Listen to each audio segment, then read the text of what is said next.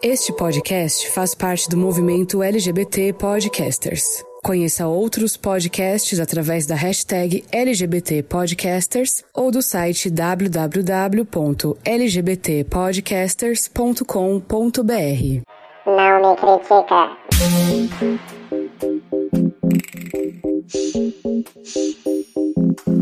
Eu não vou deixar a inveja me abalar pra sempre. Começando mais uma edição do Não Me Critica, começando o episódio 310. É, chegamos a mais uma marca neste podcast, 310 programas.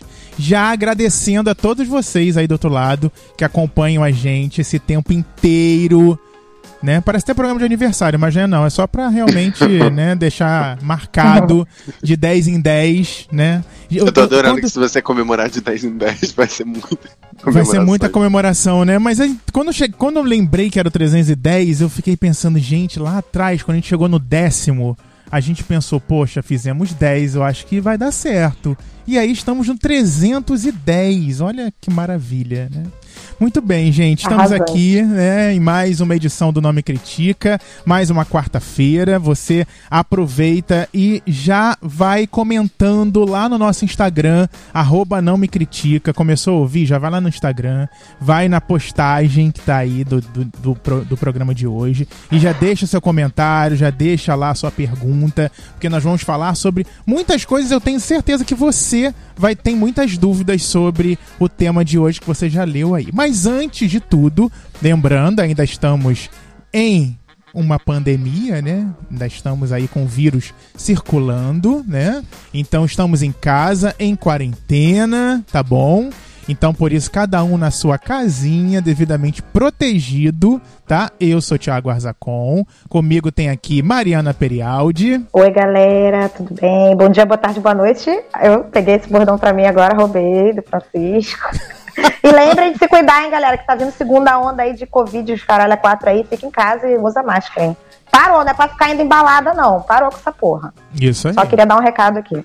Dá pra ir Obrigada, no cinema, gente. tá, gente? Porque tem cinema aí que tá transferindo ar lá, não sei o que, e aí você fica protegido, enfim. Tá com muita vontade de ir no cinema? Aí você já pode ir. Mas tenta ver em casa, tem tanta coisa boa pra ver em casa, né? Bom, mas também tem aqui comigo Heitor Gomes. Que bom, sou eu. Nossa, dessa, Ih, eu não dessa vez não, ninguém ouviu, Heitor. Ninguém ouviu. Ninguém eu fiz um tra-tra, só isso. Ah, tá. Ai, é fogos, né? É, é a supressão de ruídos reduziu o meu ruído. também Chegou o carregamento lá. Sim, também tem Matheus Benevenuti. Bom dia, Brasil. Boa tarde, Portugal. Ah, é muito demais. Ah, polícia! Eu sabia que alguém ia fazer isso. Puta que pariu. Droga, eu perdi a oportunidade. Eu Gente, tá também. tá patenteado, hein? Tá patenteado. Sim. Eu ia falar que esse bordão aí eu já conheço. Exatamente. Catchphrase, catchphrase, catchphrase. Roubando muito... aqui o negócio. Então, gente, hoje nós vamos viajar, tá? O Nome Critica vai viajar a gente vai tirar todas as dúvidas como é morar fora do Brasil. E como nós não temos essa experiência, né? Mari até tem um pouquinho, né, Mari, de experiência. Pouquinho, de, pouquinho, pouquinho. É, passar um pouquinho, um pouquinho de tempo fora do Portugal. Brasil. Mas não em Portugal. Mas... Com beijos de um mãe, né, Mariana? Isso, tá. Pô, saudade. Eu tenho vivência da cultura portuguesa dentro da minha própria casa. Então eu sei, eu sei musiquinhas, eu sei vários bordões. Que bordões. Bordões é bom. É, o não, pai do leitor mantém a cultura viva. Aqui. Mantém a cultura viva. Toda manhã eu acordo com a musiquinha Pelos caminhos de Portugal. Eu vi tanta coisa linda num encontro sem volta. E você nunca foi a Portugal por quê, Heitor? Porque meu pai é mão de vaca. E Entendo. nunca me deu essa oportunidade. Tá bom. Amém. Entendi. Tá bom. Ele então, é sozinho. Entendi. então tá. Bom, mas nós vamos falar como é viver fora do Brasil e nós vamos convidar e eu fico muito feliz quando a gente traz um outro podcast aqui para conversar com a gente. E hoje nós vamos trazer as meninas do Farofa na Sardinha, Yasmin Narciso e Gabriela Ornelas. Sejam muito bem-vindas, meninas, direto de Portugal. Nossa. Oi, gente. Olha. Oi, Oi. gente. Eu tô no norte, ela tá no sul. Eu tô no frio e ela não sei com o que que tá acontecendo, mas eu acho que não tão Ah, frio. minha filha, suei hoje, tá calor. Ah, não sei o que é Olha. suar há tanto tempo. Ó, Aqui no Rio tá frio hoje. É, tá Tá um fresquinho pro Rio de Janeiro, tá um fresquinho. Tem gente de casaco, porque choveu o casaco, né, na hora. É um sinônimo, chuva é sinônimo de casaco. Mas olha só, só pra galera entender é, e, e- entender as vozes também, então primeiro dá um oi a Yasmin. Oi, gente. Eu sou Yasmin. Já falaram por aqui. Eu tô no sul, tô em Lisboa. E é isso, é Boa. tudo que eu tenho pra falar. Muito bem. e um oi da Gabriela agora. Oi, gente. Eu sou a Gabi e eu estou do norte e também é tudo que eu tenho para falar. Ô, Gabriela, sempre Achei quando você chique. fala que tá no norte, até no podcast, eu fico, meu Deus, é tipo Game of Thrones. Eu Ela só deve estar. penso nisso. eu só penso nisso. Eu só Olha, penso mas- nisso. Falando de mapa de Game of Thrones, eu acho que eu tô na área mais legal mesmo.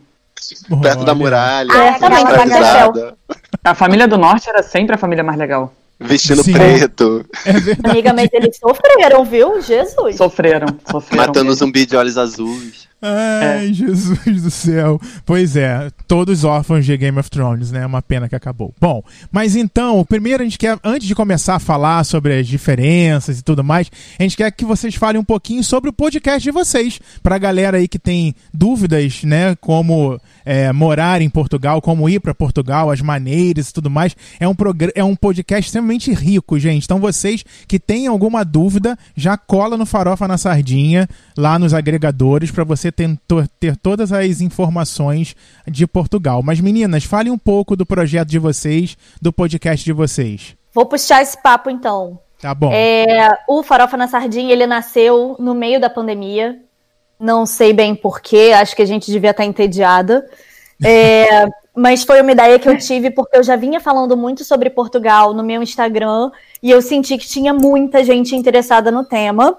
Aí falei com a Gabi, ela foi. Ela levou tipo três segundos para ela topar. É, e a gente também recebe nos nossos episódios com uma boa frequência o José Eduardo Rosa Chavães, que é um advogado especializado em imigração e ele é, faz a parte mais técnica né, da- do conteúdo. Para a gente não falar besteira em- a respeito de lei, de visto, essas coisas. Sim. E aí o Farofa ele sai toda terça-feira, saía toda terça-feira, é, semanalmente. E a partir dessa terça-feira passada, agora, a gente passou a fazer quinzenalmente porque a vida chegou socando a nossa cara e a gente não tá conseguindo mais nem tempo, nem nada para conseguir editar. Mas Eita. quinzenal, pelo menos, ele vai ao ar, fiquem tranquilos, ouvintes. É, quinzenalmente ele vai continuar. é, e a gente fala sobre tudo que vocês podem imaginar, assim, tanto cultura portuguesa, visto para morar aqui, as diferenças que a gente sente na adaptação, é, como você viajar mais barato dentro do país, é, lugares legais para você conhecer. Então, assim, pensou em Portugal, tem uma pauta boa, inclusive mandem pra gente, porque vai rolar. Muito bom. É, eu acho que só para complementar, é, existe. Não, não existem muitos podcasts sobre Portugal, mas existem muitos canais de Instagram, etc., e, e várias formas dos brasileiros se informarem sobre Portugal. Mas eu acho que o que faz o Farofa na Sardinha é ter um diferencial é, que eu considero relativamente grande é porque a minha proposta de vir para cá e a proposta da Yasmin são completamente diferentes. Então existe muito contraste na nossa forma de, de ter se mudado para cá, na, na, na cultura, porque o norte e o sul, é, sul não, Lisboa não é sul, centro, é, são, são relativamente perto, principalmente para o brasileiro, que tudo é de tamanho continental. É, mas aqui, mesmo sendo perto, é muito diferente. Então, ao, todo o tempo que a gente está falando sobre Portugal, a gente está falando sobre dois universos que são muito próximos, mas são muito diferentes. Muito Gabi, bem. e onde no norte exatamente? Explica pra galera onde você mora. Eu moro no Porto, No é a Porto, maior né? cidade do, do norte. Ela é, é, é bem. Quem visita Portugal inteiro, porque Portugal, assim, dá para fazer de norte ao sul, são, se eu não me engano, são nove horas de carro. Então dá para visitar bastante de Portugal se você Ah, passar bem poucos dias aqui. É, pois é. E só que o, o Porto tem uma questão um pouco, talvez até um pouco melancólica, sabe? Porque Hum. chove mais, é mais frio, a arquitetura é um pouco mais escura, então tem um negócio meio fantasia medieval aqui em cima, Uhum. Uhum. que eu acho fantástico. É, imagino que o clima já deve dar uma variada, né? Porque deve ser, o, o Lisboa deve ser mais tropical e aí deve ser mais temperado mesmo. Sim, isso que eu ia Sim. falar. Lisboa tem fama de ter muito sol, né? Sim, e Sim, se você for mais pro sul ainda, aí, minha filha, aí é sol no cucuruto. O melhor Pra dos quem- dois mundos. É, pra quem tem medo do frio, né? Tem, tem opção. Ah, Nossa, gente, tem muita opção. Tem lugar que faz 42 graus na sombra. Meu tem muito... Deus. Eita, não, obrigada. Sabemos não bem, sabemos bem que é isso. E uma coisa que eu acho legal a Ah. gente falar também, é, só antes da- de acabar a introdução, vocês falaram que o legal do podcast de vocês é que vocês duas têm duas percepções, né? Você tem do- dois intuitos diferentes em morar em Portugal. E além disso, o que eu acho legal também é que todo mundo aqui é carioca, né? Tipo, a gente. É, é um grande diferencial do Nome Critica, porque é podcast aqui no Brasil. Geralmente é de São Paulo, né? Paulista e tudo mais. E vocês também, né? Vocês são duas cariocas que foram para Portugal. Sim, que, Sim, que não se conheciam no sim. Rio de Janeiro, tá? Isso, isso, eu- isso eu descobri olhando o Instagram de vocês. Eu fiquei, meu Deus, elas se conheceram lá. É isso? É isso. A gente se Sim. conheceu por pessoas, no caso a minha irmã é, está noiva de um rapaz que é muito amigo da Yasmin. E Hum. aí a minha irmã uniu a nós duas porque estávamos as duas aqui. Porque é uma coisa muito comum, assim, você pode ter pessoas não conhecidas ou mais ou menos conhecidas no Brasil, mas se vocês duas se mudam para o mesmo lugar, vocês se Uhum. transformam em melhores Uhum. amigos em Total. três dias. Tem uma comunidade, é. né? Virar uma comunidade. Não duvido. Alguém que vai te entender, né, gente? Vai entender o que, É. que você tá passando também. Exato. Gente, isso, É. isso não é mito. As pessoas acham que vai chegar aqui, ah, não, foda-se quem eu já conhecia. Mas isso é zero mito, eu achava também que era. E cheguei aqui, reencontrei pessoas que tinham trabalhado comigo no Brasil e que, assim, ah, beleza, era colega de trabalho e tal, mas não tinha muita intimidade. E hoje a gente é super Uhum. próximo, vai uns na casa dos outros, e aí já brinca com o filho dos outros, sai todo mundo Ah, junto, que passa foda. Natal junto. É, cria uma comunidade muito forte, é bizarro. Gente, que legal. Eu quero, antes da gente começar aqui a, a entender um pouquinho da ida de vocês para Portugal, eu quero aproveitar e mandar um beijo para os nossos ouvintes em Portugal. Sim, tem muita gente Chique. ouvindo a gente. É, gente, em Porto, ó, em Lisboa, tem muita gente ouvindo a gente. Tem gente ouvindo a gente em Santarém, em Coimbra. Olha, as raparigas, tudo.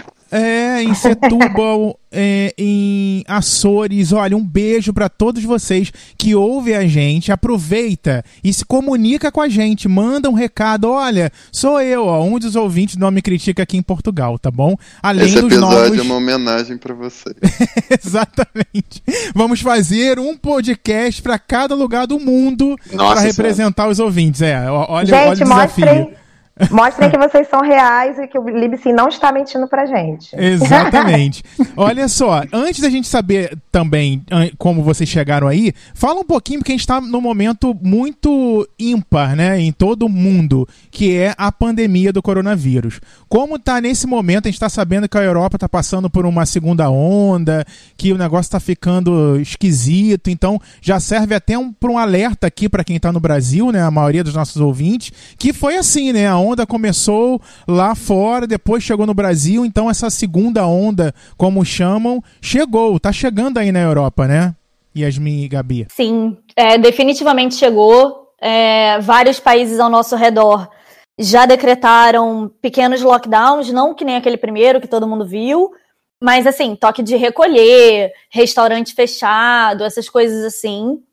É, já rolou na Alemanha, já rolou no Reino Unido, é, tende a se intensificar. A Áustria começa no dia 3 de novembro, e, enfim, França, por aí vai. E Portugal tá com uma alta braba de casos. É, graças a Deus, por enquanto, a questão das mortes está muito controlada. Uhum. Então também tem uma diferença, assim, em relação à primeira onda, o que a gente está sentindo é, em abril, maio, é, mais abril, na verdade, a gente tinha uma capacidade de testes por dia que era de 2.500 testes, mais ou menos, no público, nos hospitais públicos. Hoje a gente tem uma capacidade de 25 mil por dia. Então também, é, muito dessa segunda onda assusta, porque a gente vê mais casos, a gente sabe de fato que eles existem, Mas ao mesmo tempo, você sabe que, enfim, se eles existem, tá infectando e em algum momento vai dar ruim. Ainda não tá dando, e as medidas estão sendo tomadas aos poucos conforme a situação pede. Mas é assim, né, gente? Se preparem, porque é ruim, não tem, não tem saída boa para isso até essa vacina chegar. Exatamente. Meninas, eu já ouvi uma falácia uma vez de que Portugal era terra de velho, né? Aí quando começou a pandemia, eu fiquei pensando, gente, vai morrer todo mundo lá. Isso confere. Olha, não, não, não é toda mentira. É, é, tem bastante velho, viu, gente? Bastante velho. Principalmente, eu acho que aqui no norte tem uma galera bem velhinha. Tanto que Portugal tem um planejamento de, de necessidade de imigrantes e de, de é, incentivo às pessoas a terem filhos, porque tem mais gente morrendo do que nascendo aqui. Nossa. Então, isso de fato é um problema. Porém, é, a Europa é toda muito velha, então É. eu achava que Portugal É. era tipo só tinha velho, mas a Itália bateu assim em quantidade de velho. Então, Chocado.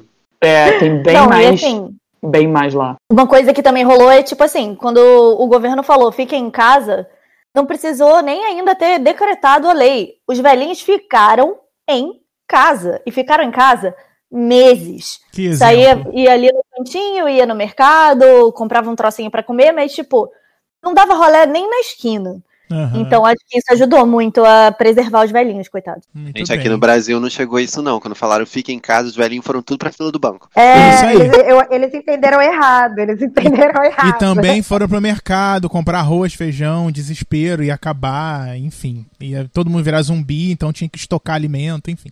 Bom, gente, então é isso. Olha só, tá vindo aí a segunda onda. Vamos tomar cuidado e se proteger, né? Porque você já teve coronavírus, que, ah, já tive, dane-se. Não, Ai, tem caso de Deus. reinfecção. Essa pois é. galera. Enfim, tem, tem muita ignorância, né? Rolando ainda depois de quase um ano a gente vivendo esse momento tão complicado. é, mas, enfim, o alerta a gente também tá aqui aproveitando as meninas para dividir com vocês. Então vamos lá, queremos saber como é que chegou essa, essa coragem, vontade, coragem e definitivamente ida para Portugal de vocês duas, né? Eu acho que muita gente tem vontade, é, porque vê as dificuldades que passa aqui no, no Brasil. A gente aqui no Rio de Janeiro é notícia todo dia, nacional, a gente acaba virando notícia nacional, com Notícias tudo quanto é ruins. caso. Notícias ruins, é importante deixar claro que são notícias ruins. Ninguém aguenta É, mais. de todos os tipos de notícias ruins, enfim. E muita gente fala, ah, eu quero sair desse país, quero ir embora daqui, quero viver em outro lugar, que me valorizem, que tenha segurança, que tenha educação, saúde, enfim, né? Então, todo mundo meio que vislumbra que qualquer país fora do Brasil vai trazer essa, todas essas garantias. E o aí, brasileiro, falando- a Europa é tipo Nárnia. É, exatamente. É, é- é muito engraçado, porque é exatamente isso. Não é? É tudo é Nárnia, tudo é Nárnia. É, pois é, mas com Real. certeza não necessariamente. Também tem as dificuldades e os problemas. Mas, mas aí conta, conta vocês.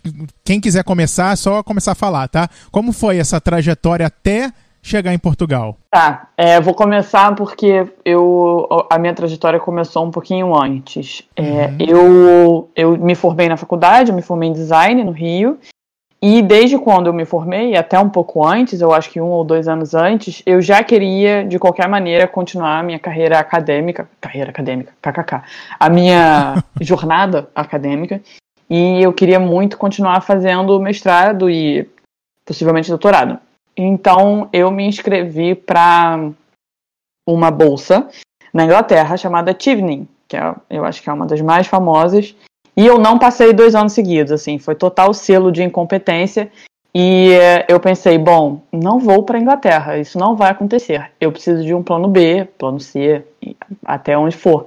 Uhum. E aí eu comecei a pesquisar faculdades, porque o meu objetivo para sair do Brasil não era necessariamente viver em outro lugar, mas era mais a questão de continuar estudando em fora do Brasil. Porque eu sempre quis muito ter essa experiência. E aí o que aconteceu foi que eu fui. Portugal não era o meu primeiro lugar. Não era. nu- nunca foi um, um desejo muito grande, porque eu também tinha essa noção de. essa visão de ah, Portugal só tem velho, não vai ter nada pra fazer lá, vou morrer de tédio.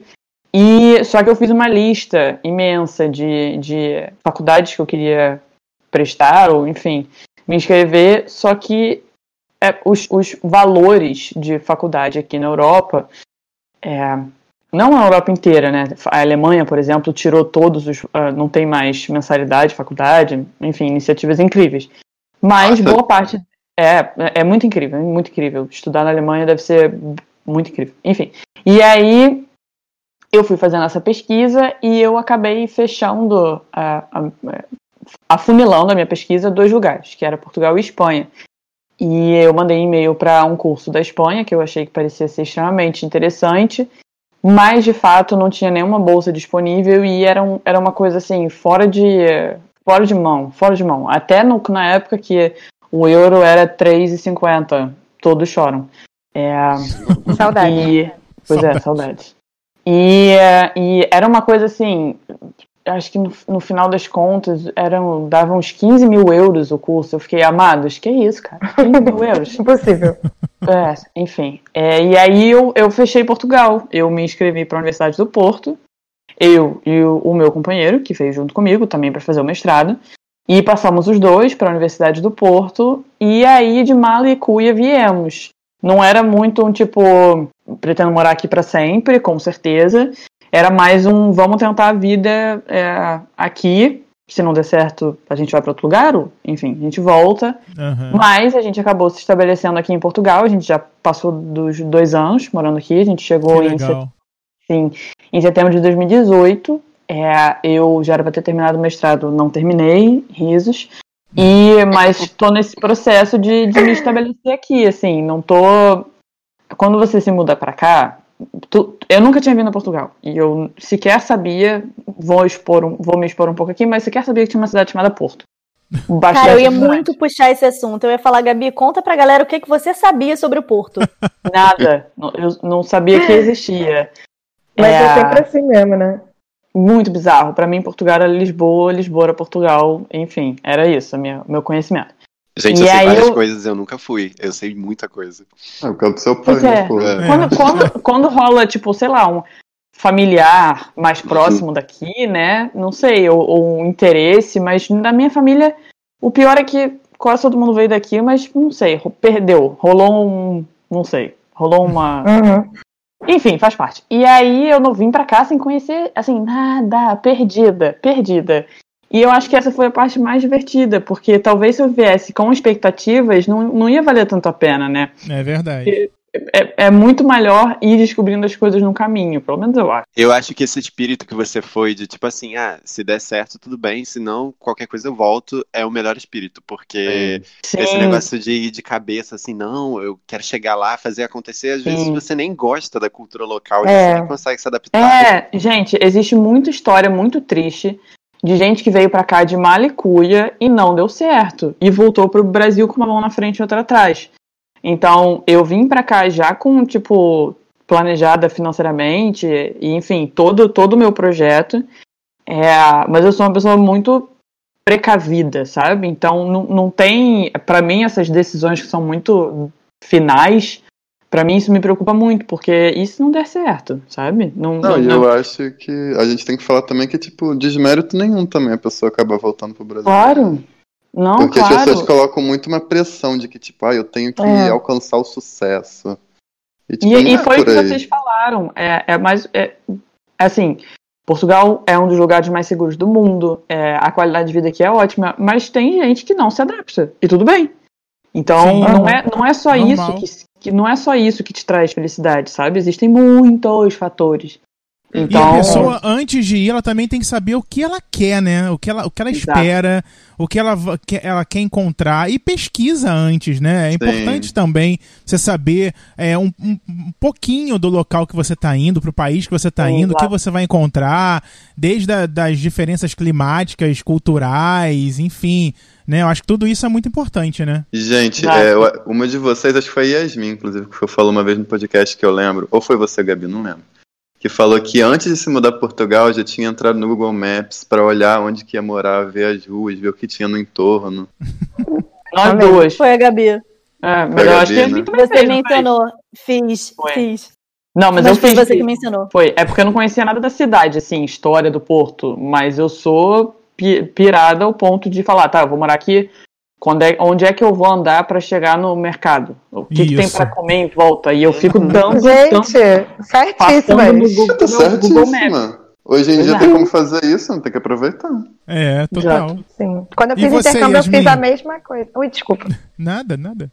Fale, Yasmin, Vou você, falar, como foi? meu relato totalmente diferente da Gabriela. Totalmente. Olha, isso é Essa ótimo. história do ai, não Atento. tenho é, decisões definitivas, elas me preocupam. Ah, meu amor.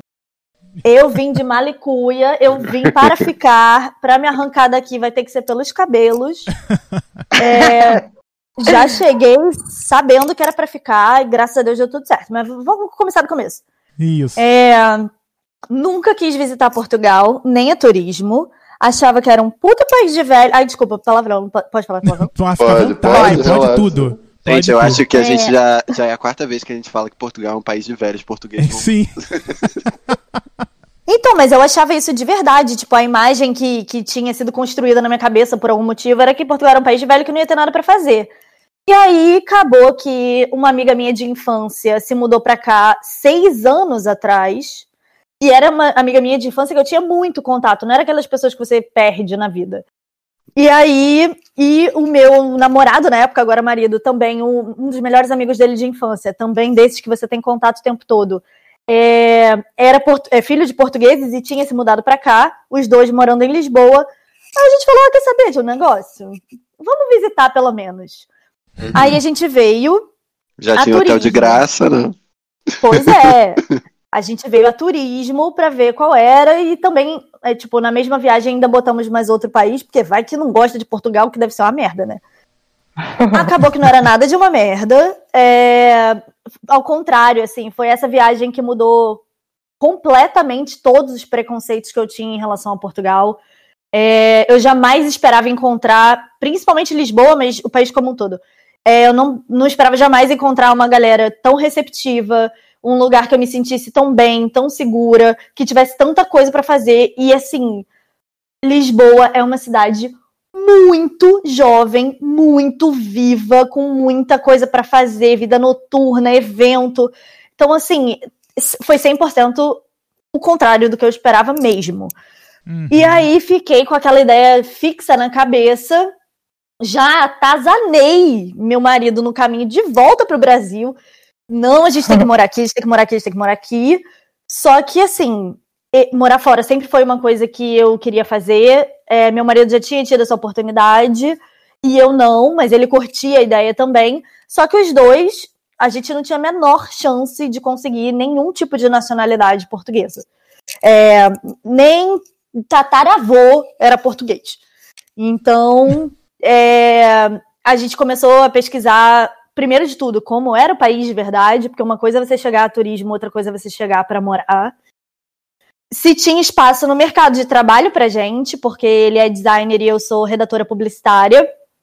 E a gente começou a pesquisar como a gente podia vir para cá legalizado. Porque se tinha uma coisa que a gente sabia 100% é que a gente queria estar seguro de que não ia dar nenhuma merda no sentido de documentação. Aham. Uhum. E aí, isso foi em 2017. A gente só começou a levantar papelada de verdade para documento foi em 2019. Nossa. Iniciozinho de 2019. Então, assim, o que vocês falaram sobre pesquisar sobre o país e planejamento, sei lá, cara, a gente repete isso sem parar no nosso podcast, nos nossos Instagrams, porque quanto mais planejamento você tem de verdade, você tem menos frustrações, você consegue se agilizar Uhum. aqui muito mais. Quando você chega, você já Uhum. sabe exatamente o que fazer, sabe? Muita coisa E aí- errado, né? Não, muita, muita, muita mesmo. E aí, De é documentação isso, quanto mais mesmo. informação, melhor. Aí, nesse, nesse meio tempo, eu tentei tirar um visto que não funcionou, porque eu achei, eu interpretei o visto errado, literalmente. Eu achei que eu precisava ter um dinheiro no banco, que eu pudesse viver dele. Aí eu mandei a documentação pro. Passei, tipo, um ano e meio fazendo frila, que nem uma insana. É, juntei a grana, mandei a documentação pro consulado, ele falou: meu amorzinho, eles devolveram um papel escrito embaixo, tipo, não é bem isso não, gata. tem que ser um dinheiro mensal, você tem que estar garantida, não é bem por aí. Você tem que ter uma remuneração mensal e não uma quantia guardada, né? Exatamente. Na verdade, tinha que ter os dois, o que era mais Os difícil dois. ainda, é, né? É, imagino. Aí eu falei, bom, desse jeito não vai rolar. Aí a Esse gente visto em questão que você tentou, qual que era o nome dele? Era o visto D7, que ele todo mundo conhece como visto para aposentado, mas ele também pode ser para pessoas que tenham, por exemplo, é, a- apartamentos alugados, alguma uma pensão, algum tipo de renda que te garanta mensalmente um dinheiro. Aham. Mas é tipo, essa renda tem que vir de Portugal ou pode vir de qualquer lugar do Qualquer mundo? país. Tá, entendi. E aí é, a gente acabou optando por contratar uma assessoria migratória, porque a gente não estava mais enxergando outro caminho. E a assessoria abriu totalmente os nossos olhos. Eles simplesmente viraram pra gente e falaram: Bom, você é designer, você é redatora publicitária. Vocês têm a opção de abrir uma empresa de vocês e trabalhar na área de vocês. Que pra gente era tipo assim, a melhor opção. Sonho. Um sonho. é. Aí começou, né? Tipo, porra, mas vou abrir uma, uma empresa, uma responsabilidade. A gente começou a revirar o mercado de trabalho daqui, fez uma lista gigantesca de todos os lugares que, né? Sei lá, agências de publicidade, onde a gente poderia, poderia trabalhar alocado e tal. E acabou que foi essa a nossa opção. É, Abrimos a empresa, que é literalmente só nós dois. E hoje o meu marido trabalha alocado numa agência de publicidade e eu em outra. Então tá, tá bem tipo- o que a É assessoria tipo um. MEI? Você presta um serviço? É, na verdade, seria tipo um simples. É tipo uma, uma empresa, mas é uma empresa pequenininha. O Aham. mês, aqui a gente tem um outro nome para ele que chama Recibos Verdes, que é uma maneira de você trabalhar 100% autônomo. Legal. Uhum. E aí você presta, vocês trabalham nessas empresas é, como, na, como sua empresa é, emitindo nota, seria isso? Ou não tem, na- não tem nenhuma alegação? Ah, é assim então. É, tipo, tem um contrato de prestação de serviço. Então Tá. tem uma relação oficializada entre a, a agência que contrata e a nossa empresa, que também é de publicidade. Legal. Mas legal. nós somos oficialmente funcionários da nossa empresa. Entendi. Mas, se vo- mas em algum momento vocês podem fechar essa empresa e trabalhar em uma empresa de Portugal. Podemos. Aí a gente troca o nosso visto e Ah, passa a ser um visto ok. de trabalho. Ah, ok. Então essa alteração também altera o visto de vocês. Até, se, até ter a cidadania, seria isso? Exatamente. É, qualquer pessoa que vem para Portugal e ela fica aqui cinco anos legalizada, ela pode pedir a residência permanente e a cidadania portuguesa. Legal. E aí, essa é a nossa meta, estamos aí nessa Sim. luta. Deus Gente, é Já chega. Então, eu tenho até uma dúvida. Porque, por exemplo, o... eu sei que vocês duas entraram com visto já em Portugal, né? E, e aí eu sei que tem um negócio chamado autorização de residência, né? Que quando você tem visto é super facinho de você tirar, né? E aí você vai renovando isso até que você complete cinco anos e aí você pode dar entrada no, no pedido de cidadania, né? Mas o que eu ia perguntar, vocês acham que é muita loucura entrar? Porque, por exemplo, eu sei que você pode entrar em Portugal sem visto e ficar três meses como turista, né? Vocês acham Sim. que é muita loucura você entrar em Portugal sem visto, tentar arrumar um emprego aí e dar entrada na autorização? Sim, sim. É muita sim, loucura? Sim, sim. sim. Vai dar merda. Vai dar merda, vai dar merda. Não queira ser multado em euros. Isso. Então, Por vamos lá, dia, vou tá? explicar por quê. Por dia que você fica ilegal no país, tá bom?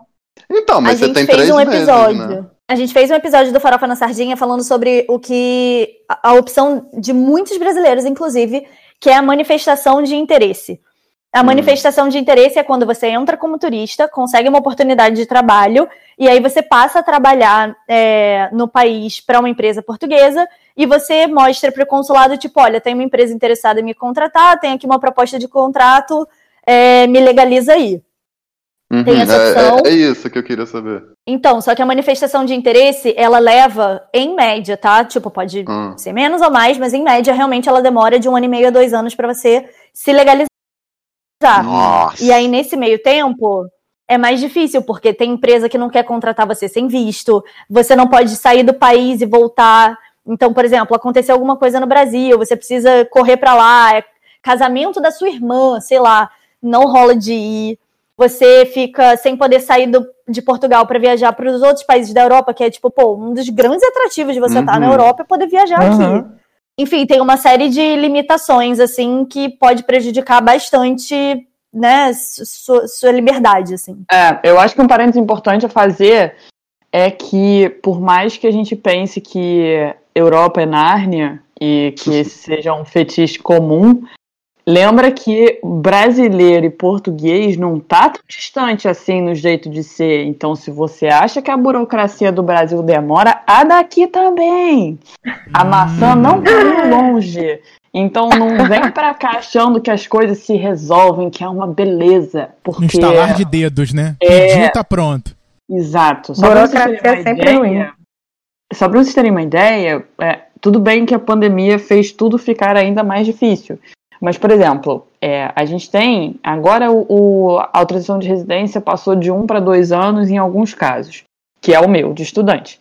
Eu tenho que renovar a minha em março. Eu entro quase todo dia, já tem uns dois meses no portal para marcar essa entrevista. Ela não tem data. Nunca mais. tipo assim, Uhum. tá fechado, entendeu? E, e Aham. você não pode simplesmente. Então, assim, vou.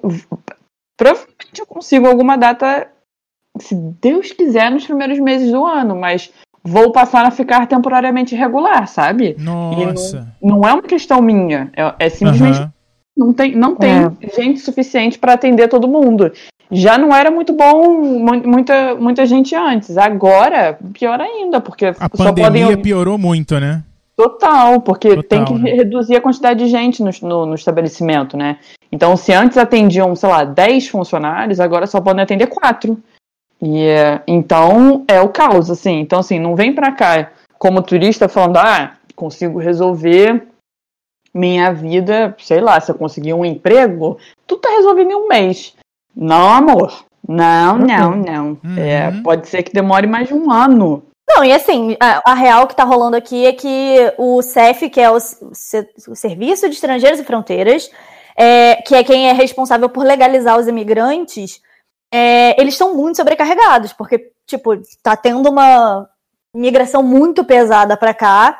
Os brasileiros são provavelmente o maior contingente aqui no país, porque são 150 mil brasileiros.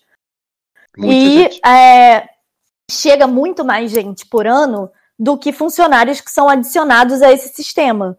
Então, Hum, entendi. tá começando a ter uma Gargalo. fila boa. Aham. gargalo. Mas, gente, falando de uma coisa mais é, boa, né? Eu queria saber o que, que em Portugal tem que déficit pra a galera saber com que trabalhar no país. Boa. Déficit é, é, é forte. Eu é, acho que é não. uma palavra forte, é oportunidades. Vamos lá, oportunidades. A oportunidade que tem em Portugal hoje é a oportunidade que tem no mundo, que é a área de tecnologia. Assim, se você estiver na área de tecnologia, você está resguardado, em uma- Empregado. seja aqui, seja, tipo, sei lá, em Macau. É, tem muita vaga de, de TI, é, continua abrindo muita vaga de TI, então essa área de tecnologia é uma área mais ah, popular. Mas tem algumas coisas aqui engraçadas e, e peculiares, como, por exemplo, estética. Então, tem muito brasileiro que vem pra cá pra ser cabeleireiro, por exemplo. E funciona. Uhum. São Uhum. rapidamente contratada por salões, depiladora, muita, muito. Sobrancelhas. Isso. Cabeleireira Leila. Cabeleireira É. Leila. Então, tem essas áreas específicas, né? Porque quanto mais brasileiro chega aqui, mais serviços brasileiros surgem, né?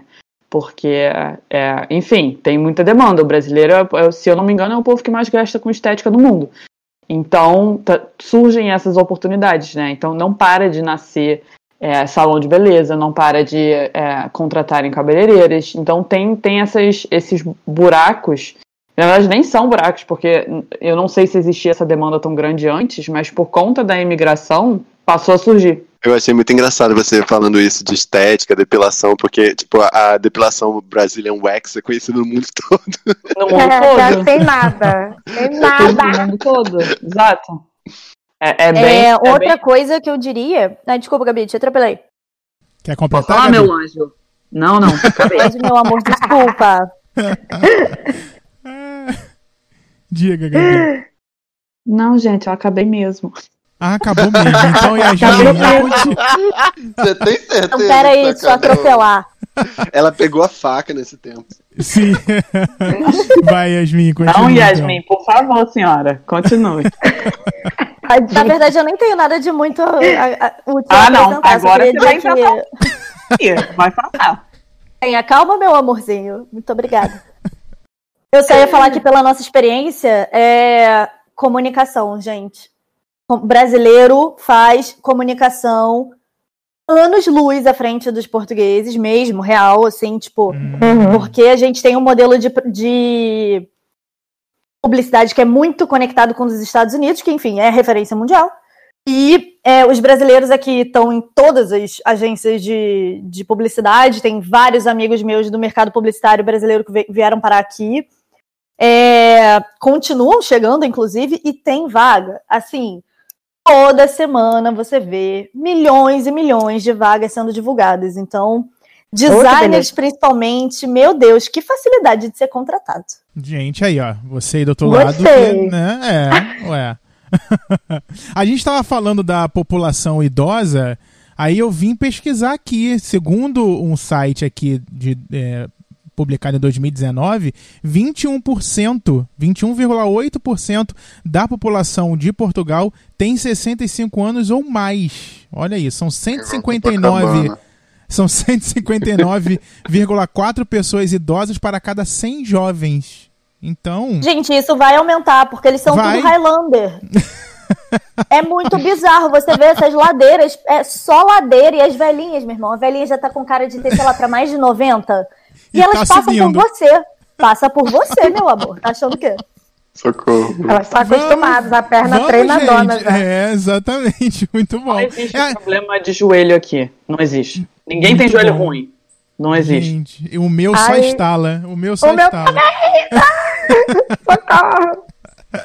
Agora, olha só. é, mas, assim, vocês falaram da, da ida de vocês, do- em cada é, momento, né? Em, em- objetivos e tudo mais. Mas e deixar a galera aqui no, no Brasil? Como é que foi? Porque muita gente também deixa de ir porque não consegue é, viver longe de amigos, de família, enfim, mãe, pai, enfim. E vocês foram. E vocês. E a Gabi foi sozinha, Gabi, uh, pra Portugal? Não, não, vim com meu namorado. Ah, tá. Então as duas foram com os namorados. Mas como foi deixar família e amigos aqui? É possível? É, é, uma hora a saudade se transforma? Quem quiser, gente, sem brigas. É, pra Eu mim gostei foi. da briga, pode brigar mais. Pra mim... Cara, pra mim foi sofrimento puro. Não vou mentir, não. Eu, Ah. eu sabia que ia ser difícil, mas foi mais difícil ainda. Então, assim, no dia de ir embora, na verdade, no dia anterior, nossa, eu chorava, parecia que, sei lá, mano, não tava acabando. Mas. E na hora de pegar o avião, gente, juro por Deus, Nossa. poucas pessoas vão, vão me entender porque essa música é, é, é tão deprimida que eu acho que ninguém conhece. Tem uma música chamada Partir Andar, da Zélia Duncan com Herbert Viana, que ela é assim, a depressão. A depressão. Tava tocando na, na hora de eu entrar no avião, cara, no, no Mentira! aeroporto. Eu fiquei, gente, não é possível. Não é possível. Não é possível. Eu mandei uma mensagem no grupo da família, eu falei, gente, tá tocando Partir Andar aqui. A minha mãe me diz, eu chorar por causa disso. Sim, foi assim, sofrimento. Foi, foi, foi, Sofrimento. foi, foi punk, gente, foi punk. Eu tenho Mas- a impressão de que as pessoas só descobrem o quanto são brasileiras quando elas saem do Brasil mesmo. É. Não, mas isso é pura verdade. Pra mim foi pura Uhum. verdade. Porque no, no dia que eu cheguei, que eu pisei em Portugal, eu virei muito fã do Exalta Samba. É, muito. Gente, foi, foi instantâneo. Então eu. Amei. Eu não sei, gente. Em 2018, uma das coisas que eu mais ouvi foi Araqueto. Porque, A pessoa fala isso em rede nacional, meu Jesus. gente, porque Amei. era meu jeito de dois me conectar, sabe? é Quem não conexão, gosta- né? É. Quem não gosta de araqueto, me dá um fo... Sacanagem.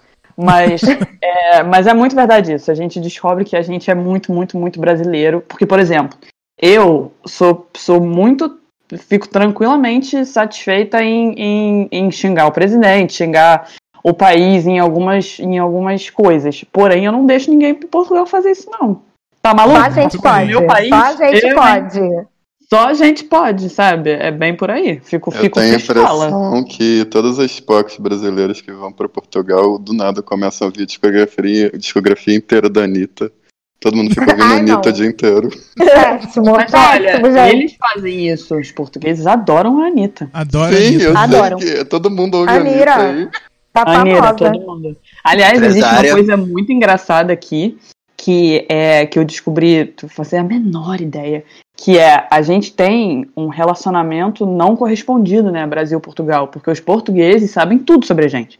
Eles Ah, assistiram hum. todas as novelas. Então, enquanto a gente estava assistindo.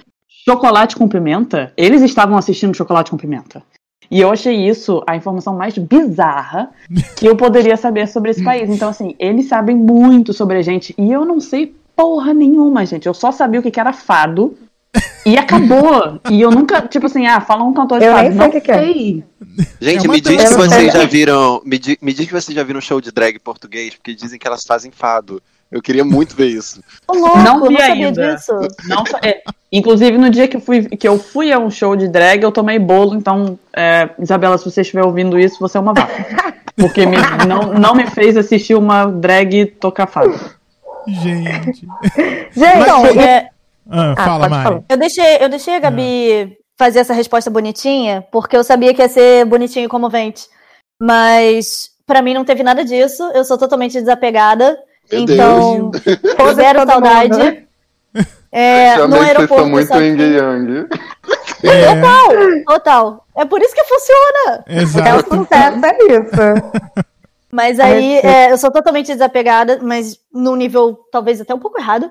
É, minha família também totalmente desapegada, então no aeroporto tinha eu, marido, toda a família do marido, e meu pai mandou um WhatsApp tipo: bom, boa viagem, filha, arrebenta. É isso. Vai lá, querida.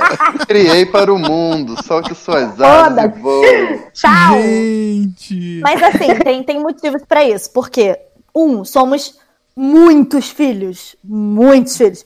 Então, Entendi. tipo, é, né, fica um pouco mais difícil controlar essa gente toda. E também porque Até a graças a filha Deus que mais. você foi embora. Menos É, se uma. bobear, nem duvido.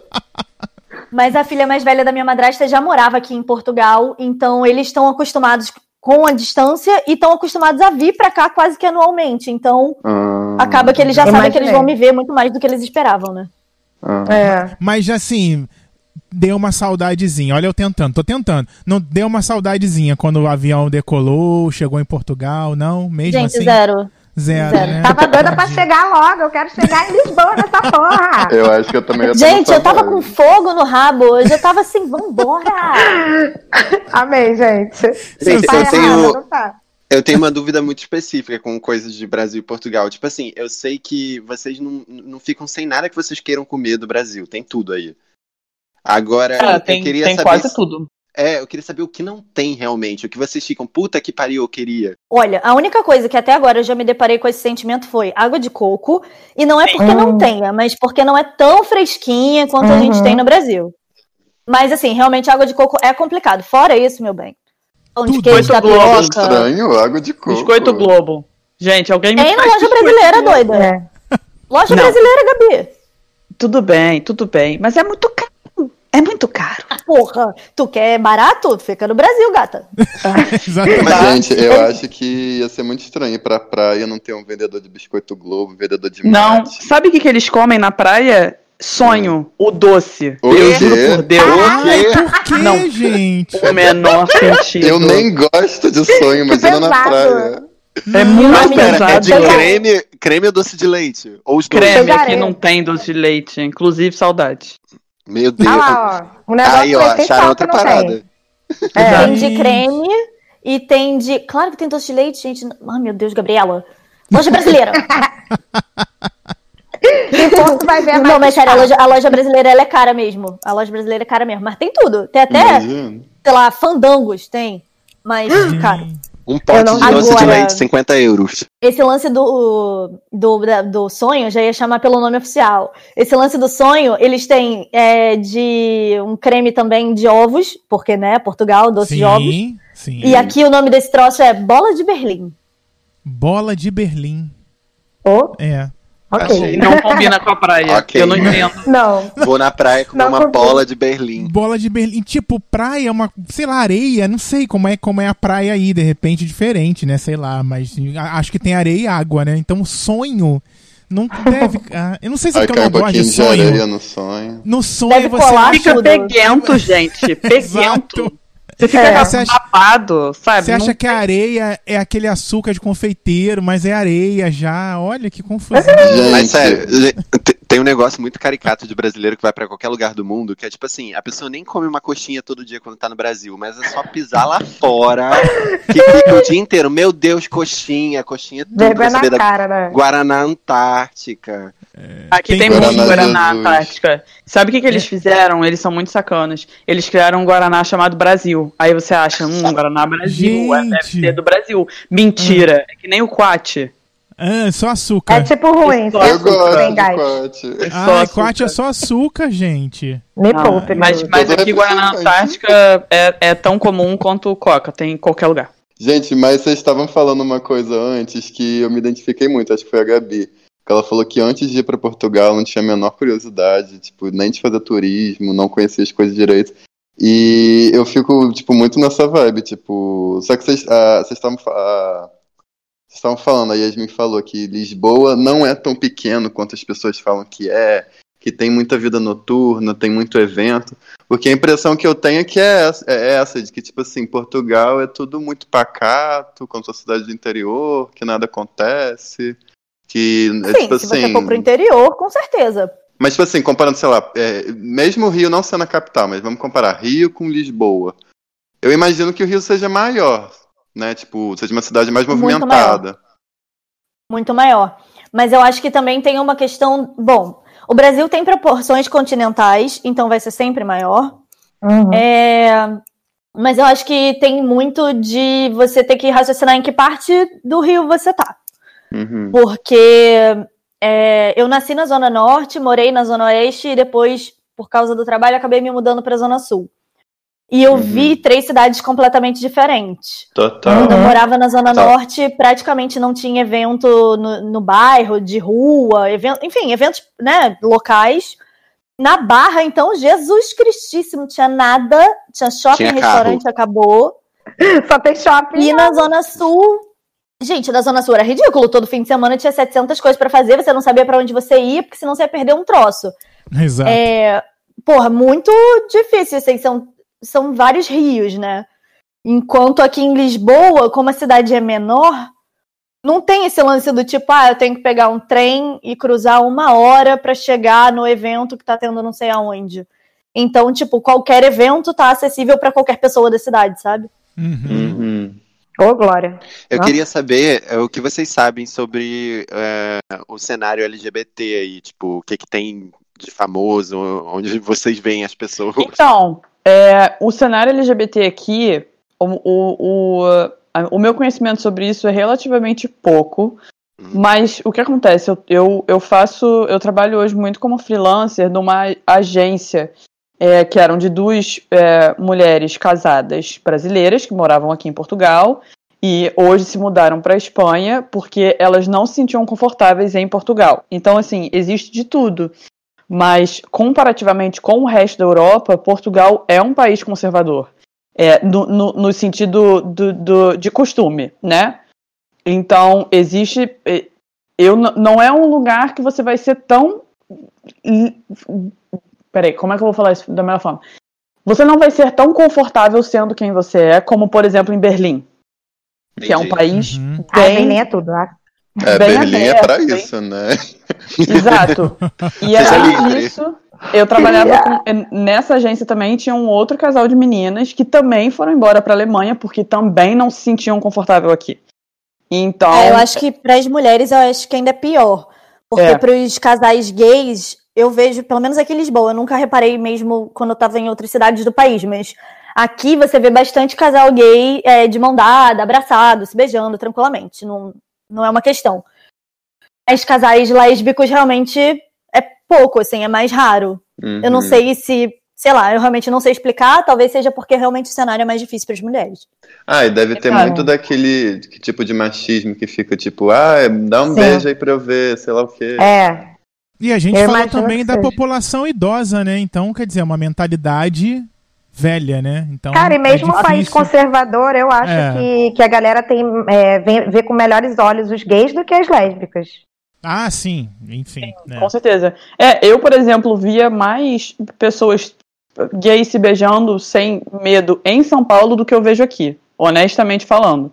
O Aham. Rio de Janeiro, a gente sabe que é o lixo, né? O lixo do lixo. Então, assim, Uhum, uhum. ter gay no Rio de Janeiro, cara, que, que situação. É, é- eu- sério, que raiva. Enfim, em São Paulo eu tinha, uma, eu tinha uma visão muito mais tranquila e das pessoas se sentirem melhores do que no Rio. Uhum. É, porque no Rio, sei lá, eu acho que as pessoas devem viver em constante medo de tomar porrada, né? No Nós Rio, o somos- único lugar de ser bom, de você ser gay e ficar de boa é Botafogo. Se você pisar em Botafogo, Exato. só vê viado na rua. Exatamente. Eu também tenho É. essa impressão, porque aqui é tipo, eu pego o metrô, as coisas assim, eu não vejo a pessoal de mão dada, essas coisas. Agora, quando lá em São Paulo eu via muito na Paulista, os casaizinhos, Exato. assim, era no- muito normal. Mas, mas E é o muitos sonho, né? Que o moravam da gay em São brasileiro. Sim. Então eu acho que para uma pessoa que morava em São Paulo, por exemplo, e se muda para Lisboa, deve ter um baque. Um Aham. baque ruim. Mas provavelmente uma pessoa que morava no Rio deve ter um baque bom. Sim. É. Ou, Mas qua- aqui ou quase a mesma Brasil- coisa, né? Ou quase a mesma coisa, não, dependendo não, do local não. do Rio. O Rio, Tem o muita gente Rio, que faz cara, isso, né? Vai pra São Paulo, tipo, É. eh, É. pra ser É. viadão É. lá. o cenário. O LGBT do Rio é bem hostil. É, no Rio é super hostil. Nós E somos sobreviventes. Tem Sim, outra coisa que eu, que eu. Vocês são mesmo, gente. É, parabéns, É. todos. É, uma outra coisa que acontece aqui, que eu já reparei, é que as, as causas sociais aqui são menos afloradas do que no Brasil. Hum. Então, não é que elas não existam, todas existem. Aham. Mas o brasileiro, ele, Uhum. ele é muito mais combativo. Então, as- a causa antirracismo é mais intensa, é, a causa feminista é mais intensa, a causa LGBT é mais intensa. Tem muito mais gente falando sobre esse assunto, sabe? Então, tem Ui. muito mais projetos, Ah, tá. tem mais Aham. gente conscientizando, tudo mais. E aqui é menos. Então aqui é muito mais comum, por exemplo, é, cidades em que, tirando as capitais grandes e até nas Hum. capitais grandes às vezes, aquela galera que acha que, por exemplo, se uma menina ficou com mais de duas pessoas numa, numa noite, ela é piranha, ela é puta. Uhum. Isso ainda acontece bastante. Vocês aqui. acham que isso tá mudando um pouco? Porque tá cada vez com mais brasileiro em Portugal, né? Você acha que isso tá dando uma renovada nos ares daí? Eu acho que sim, eu acho que sim. Mas é aquilo, eu, eu me sentia. Por exemplo, eu, eu o, o meu feminismo é o interseccional. Era um feminismo que no Rio de Janeiro era muito comum conhecer uma pessoa que tinha Uhum. mesmas, as mesmas crenças que eu. Aqui, as amigas feministas que eu fiz, é, as, as que mais falam sobre o assunto, elas são liberais, que é um feminismo menos combativo. E elas Uhum. me achavam radical demais. Nossa. Então isso é muito Caraca. comum. Eu Ah, acho que o brasileiro Deus, aí fica sendo visto como uma espécie de revolucionário, né? Alguém que vai, sei lá, destruir a tradição. Exato. Cara, é, eu pra, pra, pra muita gente mais velha isso acontece, mas pra, pra galera mais nova eu acho que tá mudando, sabe? Eu acho que os brasileiros estão fazendo um- uma diferença grande aqui pros portugueses. Que bom. É, eu ia dizer que eu não senti tanto essa diferença, porque como eu convivo na agência com uma galera muito nova, assim, da nossa idade e tal, Uhum. Eles todos já têm uma abordagem bem pesada de, tipo, feminista, antirracista, anti, sabe, tipo, anti-homofobia. A galera que Enfim. quer mudar essa porra, né? Eu tenho uma, É. uma história engraçada, que tipo assim, tem uma amiga minha da faculdade, eu faço arquitetura, né? Aí tem essa minha amiga que ela fez mobilidade pra pra Portugal. Eu não me lembro qual cidade que ela tava, era era perto do Porto, eu acho. Não sei, era uma cidade bem pequena. Mas ela me contou uma coisa muito engraçada, que tipo assim, ela falou que o pessoal em Portugal era muito tradicionalista e conservador com os costumes. Por exemplo, é, na aula de projeto de arquitetura, teve uma hora assim que ela queria fazer um prédio de, sei lá, de mais de cinco andares. E aí, quando ela foi contar isso, todo mundo, os colegas de turma dela, que eram portugueses da mesma idade que ela, tipo assim, 20 e poucos anos, eles acharam um absurdo. Tipo assim, aqui não Sim. se faz mais do que quatro andares, aqui não se faz mais do que cinco andares. Sendo que, tipo, o Isso- professor da matéria em si, ele achou super de boa. Ele comprou a ideia dela. E era um cara mais velho. Aí ela falou que ela não conseguiu se identificar muito com o pessoal da, que regulava a idade com ela, sendo português, entendeu? Ela falou que fez muito amigo com o italiano, por exemplo. Muita amizade com o italiano. Aham. Nossa, não fazer amizade com português pra fazer amizade com italiano, fui pega de surpresa, hein? É, achei inovador.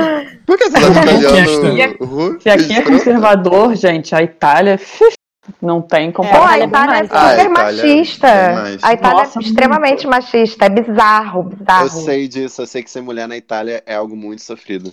Bizarro. Mari, você queria, você queria complementar com alguma coisa, Mari? Tu percebendo que você tá tentando falar, a gente não tá deixando. É. Não, agora também não quer falar, gente. Travou. Então é não, isso. na hora que você falou comigo, né, travou tudo, mas tudo bem. Não, fala, você ia complementar alguma coisa mais a- a- ali atrás, quando a gente tava falando? Não, é isso. Tanto na faculdade, do- quando eu fiz intercâmbio na Escócia, não tem nada a ver com, com Portugal. Eu também tinha esse preconceito, tanto que eu nem visitei Portugal. E eu me arrependo, porque eu queria muito ter ido, agora eu vejo que isso foi besteira minha, né? E e teve isso também de, tipo, os alunos, os próprios alunos ficarem, não, você não pode fazer isso, tipo, você não pode fazer a parede dessa, dessa espessura, você não pode fazer as coisas assim. Mas Então, isso na acho que rola meio que Escócia, um os choque. escoceses? É, sim. Hum. E eu acho que rola muito isso de choque cultural, tanto em trabalho também, né? Quanto na vida mesmo. E eu acho que a América Latina é muito mais combativa e muito mais militante mesmo. Porque a gente sofre Porque a um gente monte de precisa coisa. também. É, É, Exato. Eles não sabem como é, porque, né? Eles não Cara, sabem eles como estão é, num lugar gente. de conforto, eles são privilegiados, ué. Gente, É, e eles colonizaram certeza. a gente. Tipo, eles não vão saber como é, sabe? Não, na boa, é ridículo. Eles têm uma. O, o povo português, pelo que eu já reparei até agora, é extremamente crítico do governo, do próprio país. Eles são muito, muito críticos, até com as coisas que eles gostam, inclusive. Hum. E assim, você vê que eles estão reclamando muito e eles ainda estão anos-luz na frente da gente em termos de direitos, sabe? Tipo, Uhum. Eles Uhum. reclamam achando que isso é o fim do mundo porque eles olham, eles têm o mesmo viralatismo que a gente tem em relação ao mundo, eles têm em relação ao resto da Europa. Eles olham para o norte da Europa e acham que eles estão muito atrás. E aí a gente que é brasileiro que chega aqui e fala, cara, meu querido, tá sentando na janelinha, fica na moral. Porque a gente sabe que, enfim, eles estão numa posição muito na frente de muitos outros países já. Cada país tem sua Nárnia, né? Exato. É, e vou te falar, vocês estavam, vocês estavam comentando aí sobre é, sobre como as pessoas se sentem, sobre se identificar ou não se identificar, porque, enfim, o país tem uma mentalidade um pouco mais atrasada. Mas uma coisa que me surpreendeu positivamente aqui foi que o Portugal é um país extremamente católico e vindo do Brasil, especialmente do Rio de Janeiro, qualquer ligação de religião com política para mim é um problema grave. Uhum. E aqui a gente encontrou outro cenário, porque, por exemplo, droga já tá legalizado há muito tempo. Legalizado não, mas tá, como é que é? É um termo pra isso, tipo, você pode usar. Todas as, Uhum. descriminalizado, todas as drogas são descriminalizadas. É, aborto tá. Tô liberado. Eu achei Todas as foda! drogas são descriminalizadas, o aborto tá liberado. Então, tipo assim, eles estão, eles são católicos, mas pelo menos isso não impede as coisas de andarem, sabe? Na fila do mercado Caraca. fumando uma pedra de crack. Heroína pra bizarro, tu, é. heroína pra tua mãe. Gente, Meu trouxe heroína, vem Para, gente. Para de falar isso, que aí vão achar que legalizar é uma coisa ruim, porra. É, exatamente. Não, ué, eu, eu não tô de deboche, não. Gente, é a Gente, eu Tidinha. só- Agora é hora da piada. É, exato. Olha só. é, a a Gabi gente, ia a gente- falar uma coisa, Thiago. É. Ah, desculpa, Eu- fala, eu Gabi. Só ia, eu só ia complementar, porque para não, pra não criar a impressão errada, não é legal Aham. aqui, tá? Você não pode usar. Mas se você for pego usando droga, tá, não tá. é caso de polícia. É Ah, caso ok. social. Então eles, Entendi. eles, Uhum. eles te oferecem apoio psicológico e não te botam na prisão, é diferente. Defende o usuário, né? Descriminaliza... eh, Descriminaliza... Ih, caralho. Ih, Criminalização. a, la, a Lapa puxou. Soletrando Isso, 2020. soletrando, vai, Mari. Não, o que eu ia falar é que a gente, Habilidade. a gente tava. A gente estava comentando sobre brasileiros, né? Os brasileiros indo para Portugal. E nós somos muitos aí em Portugal, né? É, a gente está cada vez crescendo mais. É, a gente tá se comportando, meninas? Ajuda a gente. A gente, a gente tá sendo legal? Estão se comportando bem com a gente? com Ih, tem que tacar fogo em tudo. Co- Que isso? Vou deixar a Gabriela responder primeiro, porque vai dar treta. Ai, meu Deus. Gente, mas é um assunto importante. A gente quer muito falar, saber. eu tô amando a dinâmica de briga de vocês aqui, porque não acontece no podcast de vocês. É. Tô O que, que a gente tá causando em vocês, meninas? Calma. Então. Gabi, Porque então eu acho que é justamente por conta dessa diferença de vivência, né? Então, por exemplo, Aham. aqui no norte tem muito menos. é, não, enfim, Braga, que é uma cidade a uma hora do Porto, é a cidade que mais tem brasileiro em Portugal, se eu não estou enganada. Aham. Mas ainda assim, tem muito menos imigrante no norte do que em Lisboa. Muito, muito, muito menos. Então Uhum. ainda existe um interesse pelo, pelo imigrante, principalmente o brasileiro aqui, que eu não senti quando eu estava em Lisboa, por exemplo. Então, assim, todas as patadas que eu tomei, todos os passa fora, foram todos em Lisboa. Eu nunca tomei passa fora aqui ou, ou alguma, alguma tirada xenofóbica, sabe? Uhum. que eu acho, no geral, a- comparando com o resto da Europa, eu acho que aqui ainda acontece menos. Espanha é um país extremamente xenofóbico, a Itália é um país extremamente xenofóbico. Então, eu acho que Portugal, no geral, não tem tanto caso assim. Tem, tá- essa semana saiu, ah, saíram vários casos bizarros na universidade, Sim, É. que, das pichações, né? Sim. É, Ah, isso aí. Foi, é, exato, o que acontece. Então, assim, aqui no Porto, eu nunca vi, mas eu já vi pichação de suástica em Lisboa. Então, na verdade, eu, a- a- eu acho que acontece. Tem muito brasileiro, agora falando dos, da- da- da- dos costumes dos brasileiros. Aham. Novamente, aqui eu não vejo muita coisa acontecendo de tipo brasileiro fazendo merda, porque também não tem muito brasileiro no meu, no meu cotidiano. Eu tô, eu tô na área da cidade que é, a- é a área que tem menos imigrante, que é o, é o bairro chamado Campanha. Então, tem muito português, eu não vejo muito acontecendo. Mas, cara, eu acho que assim, é, é, é muito contrastante, porque Portugal, os brasileiros votaram no Bolsonaro. A maioria. Ai, Sim. Deus. Exato. É, eu queria até falar disso, né? Foi E a gente que tá sofrendo votou. aqui. E a gente fora tá do sofrendo Brasil. aqui. Ah, Exato, tá todo mundo aqui, né? É. Ninguém quis voltar. Isso. Mas é, eu, eu, eu não passei por muita situação de, de, de me sentir desconfortável por ser brasileira, não.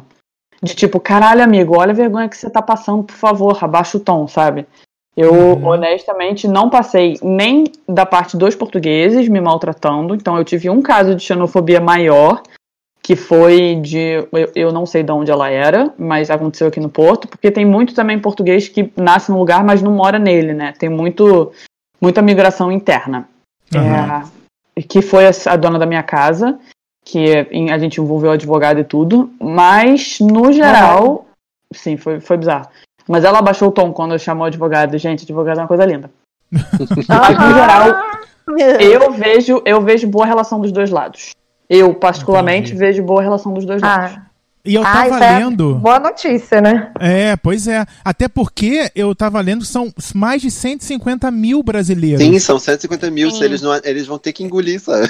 É, é muita Vai mesmo. gente. De, de 2018 para 2019 aumentou quase 50% a, a- a- os brasileiros em Portugal. Olha isso. É o que a Mariana Exatamente tava aquela falando frase, em off, aceita ou surta. Isso aí, aceita ou surta. Qual era a frase Mariana tava Mariana? falando que era Ah. reparação histórica, né? Isso. É, gente. Ai, eu adoro cá. Adoro. O objetivo, porra. o objetivo é conquistar Portugal, gente. Igual naquele jogo War, a gente vai, o brasileiro vai migrar. Eu quero ver a experiência É. da Yasmin agora. Eu também, agora eu tô curiosíssimo. Então, vamos lá. O que, que eu sempre falo sobre isso é, é, concordo plenamente, tá? É uma, uma forma de deles historicamente é, tipo, reconhecerem o papel que eles tiveram na nossa criação enquanto país. É, acho mais do que justo qualquer pessoa que foi colonizada ter direito a entrar na colônia Uhum. hoje em dia. Uhum. Mas eu também não acho que isso dê direito a gente desrespeitar a cultura deles. Porque, Sim. enfim, é uma cultura centenária, eles têm um jeito de fazer as coisas, a gente tem outro, e isso ia acontecer em qualquer país do mundo.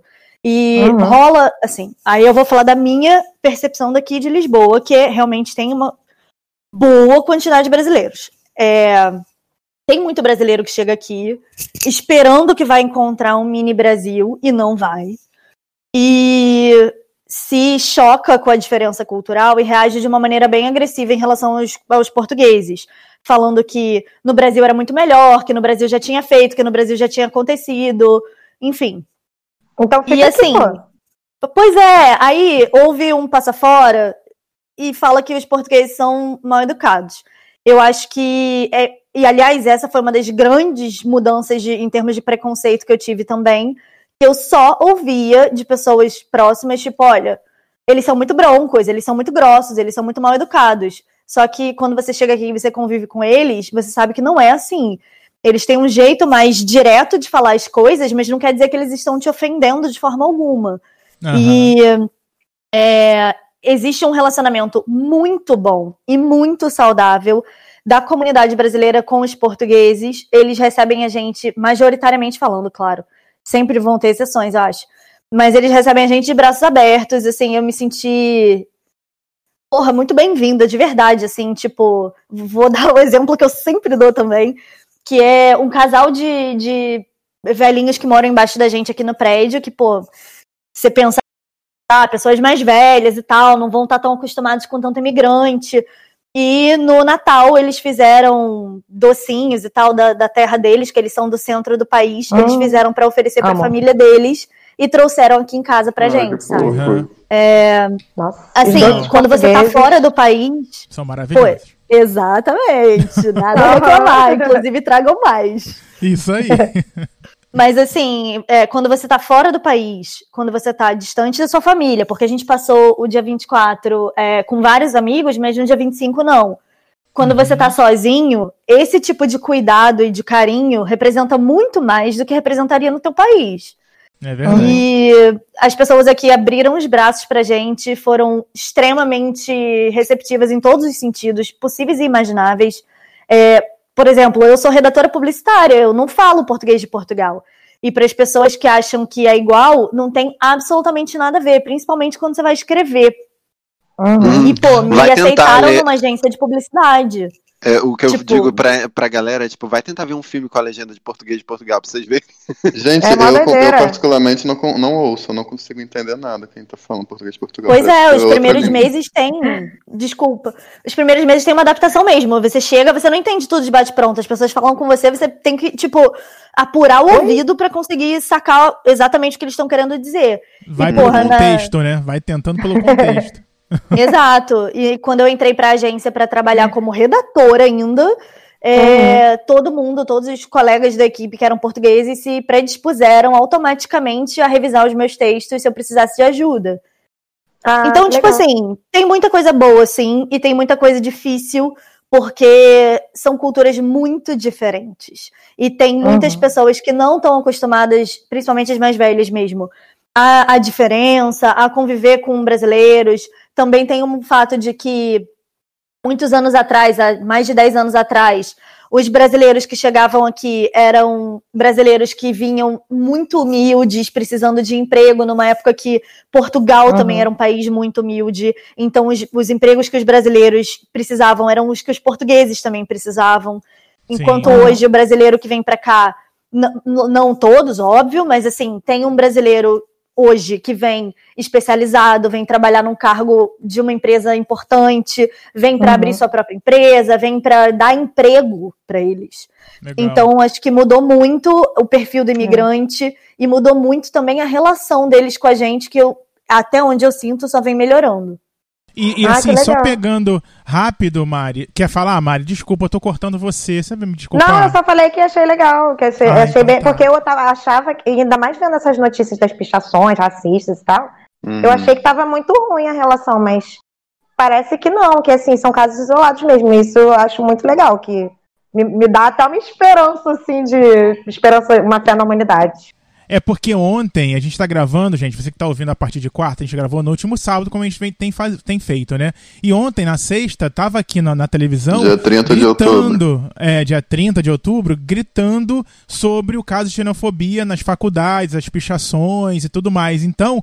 É, Xenofobia é racismo, né? e racismo, é. Ouvindo de vocês que estão aí, sendo brasileiros, estão em Portugal e entendendo essa relação, a gente consegue imaginar que é um caso isolado, né? Que são situações, como acontece em qualquer lugar do mundo, tem tipos de pessoas, pessoas ruins como essas em qualquer lugar do mundo, né? Então a gente pode entender que a relação Real, ela é real. boa, né? Mas que tem pessoas que é, é, saem dessa curva de pessoas boas e, e se destacam, né? De forma ruim, né?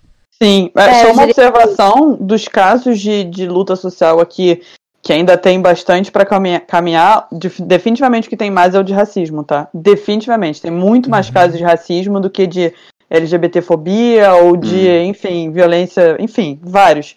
É, de fato, os maiores casos, é, os que acontecem em mais frequência, mesmo que de forma isolada, são os de racismo. É Uhum. o mal da humanidade, né? E tem- Precisamos Exato. combater. Precisamos combater. Só pegando mais um gancho, aí uma, uma vivência minha com Portugal. É pouquíssima, mas eu tenho. Eu gosto muito de tecnologia, assisto muito YouTube e eu assisto três youtubers portugueses. E o que eu acho mais incrível, até falo isso com o Caio, é que a produção desses vídeos de tecnologia, eles se preocupam em fazer pro brasileiro entender. E eu acho isso tão fofo Uhum. de assistir, é, porque ele poderia estar fazendo lá, ou ele comprou o, o- o acessório dele em euro, não é nem a nossa moeda. Quando chega no Brasil é 6, 7, 10 vezes mais caro. E eles se preocupam com até com cupom de desconto que o brasileiro pode a, comprar. E aí, é, estudando um pouco a nossa pauta de hoje e, e vendo esse número de, de brasileiros tão grande, tão grande em Portugal, que não necessariamente eles estão fazendo para os brasileiros que estão no Brasil, né? Eles também estão fazendo o brasileiro que está aí em Portugal e conhecendo a tecnologia e testando os, os produtos e tudo mais. Inclusive, eu tenho até um acessório aqui que eu comprei vindo de um cupom de um youtuber português. E aí, é, sobre a língua, né? A dificuldade de entender, que a gente acha que é, não, é mole de entender. A gente, quando começa a assistir é, esses conteúdos, a gente sente uma dificuldade em uma coisa ou outra de entender o que ele quis dizer. Mas é, saiu o PlayStation 5, né? Quem gosta de jogo sabe. E aí é, a Europa foi uma das primeiras a receber, os europeus, o videogame, né? Então a gente Aham. viu um unboxing desse videogame. E aí, esse português, ele falando sobre videogame, você vai entendendo tudo. Quando ele coloca, faz ligações para amigos de Portugal e mostra o videogame, a gente começa a não entender mais nada do que eles estão falando. Nada. O vídeo fica impraticável de assistir, porque você não entende o que, que eles estão falando, eles estão ali felizes, aí na língua deles, na forma deles de se expressar, de gírias. E aí, pegando essa, essa minha vivência aqui no YouTube e, e dividindo com vocês, sentiram muita dificuldade, né? Nas gírias deles, nas formas deles de se comunicar, porque nós temos o nosso dialeto, a gente fala um com o outro de algumas formas no nosso português aqui no Brasil, é, é, e eles da forma deles. Como foi pra vocês? Eu cheguei pra fazer aula, né? Então eu cheguei num dia, a aula era no dia seguinte. Eu não entendi porra nenhuma que os professores falaram. Eu só sorria e acenava. Eu era isso, Imagina. assim. A minha praxe foi sorrir e acenar pelo menos um mês. Juro por Deus, gente, durante um mês eu não entendi nada do que foi dito. Aprendendo Então, tudo. foi- cara, foi muito, foi muito na força, porque é, eu não tinha contato, eu não tenho, eu não tinha amigo português no Rio. É, Uhum. e, o que é muito bizarro, porque a maior comunidade portuguesa do mundo é do Rio de Janeiro. Mal sabia eu. É, Nossa, Ó, sabia? também não sabia. é. E, e aí, é, mas eu não conhecia ninguém. E, eu- na verdade, eu conhecia uma pessoa que era a mãe. Gente, é- é- enfim, é, é uma relação assim, muito longa. E eu vi essa senhora uma vez e eu não entendi porra nenhuma do que ela falava. Eu falei, bom, estou, estou, né? Errada? Não sei o que, que vai acontecer Pode comigo. falar palavrão, não tem problema não. É, não tem problema. É que, é que eu iam os três juntos, entendeu? Aí eu fiquei me sentindo meio mal. É, enfim, e só que aí você vai pegando, tipo, eu, eu acho que eu me dei bem no final das contas, porque eu tava num mestrado que metade da turma era portuguesa e a metade era brasileira, e aí rolou Hum. uma união muito maneira. Então eu falava com português todo dia o dia inteiro. Então Uhum. foi, foi meio que aprendendo, tipo, fazendo cara de confusa. E uma coisa bem legal que eu passei aqui é que toda vez que eu não entendia, a pessoa não se sentia, tipo, desconfortável ou com raiva de falar de novo, sabe? Então Uhum. era muito comum olhar pra pessoa e falar, cara, desculpa, não entendi nada. Você pode falar de novo do zero? Você pode E é- falar em inglês, por favor? Faz isso. E aí a- as pessoas falam sem, sem ficar tipo, ai meu Deus, que pessoa burra. Quer dizer, podem Uhum. até ter pensado nisso, mas fingiram o melhor possível. Então, Sim. no final das contas, acabou fluindo, mas eu demorei aí pelo menos uns dois meses pra me sentir minimamente confortável. Imagino. E pra você? É, eu, como eu falei, cheguei com fogo no rabo, então, ao invés de eu alugar um mês de Airbnb para procurar apartamento com calma, eu aluguei uma semana. Aí a Nossa. louca na capital do país teve que visitar 300 apartamentos por dia para conseguir se mudar para o primeiro que aparecesse. E aí acontece uma coisa aqui que as pessoas ficam muito chocadas, né, principalmente vindas do Brasil, que é o fato do português gostar de falar no telefone. Então, Hum. todos os apartamentos, para eu marcar visita, não era no WhatsApp, era no telefone. No telefone. Vixe, Maria, nossa senhora. E quando eu Nossa. senti que isso ia ser um problema, porque eu não estava entendendo absolutamente nada do que as pessoas falavam, eu comecei a ouvir é, jornal. Você fica um pouco Hum. chocado, boa. porque eles são meio sensacionalistas, assim, com umas coisas muito bestas, mas é divertido e você pega total o sotaque. E aí foi aí que eu comecei a me acostumar, porque eu passei muitos meses ainda trabalhando remotamente para o Brasil. Então, o meu Aham. contato com os portugueses era tipo assim, ah, minha vizinha, os amigos do meu marido, mas era uma coisa muito mais esporádica, não era diária. Aham. E aí, é, o jornal me ajudou. atualizou. É. Totalmente. Totalmente. eu Gente, odeio ver televisão, mas caraca, ajudou.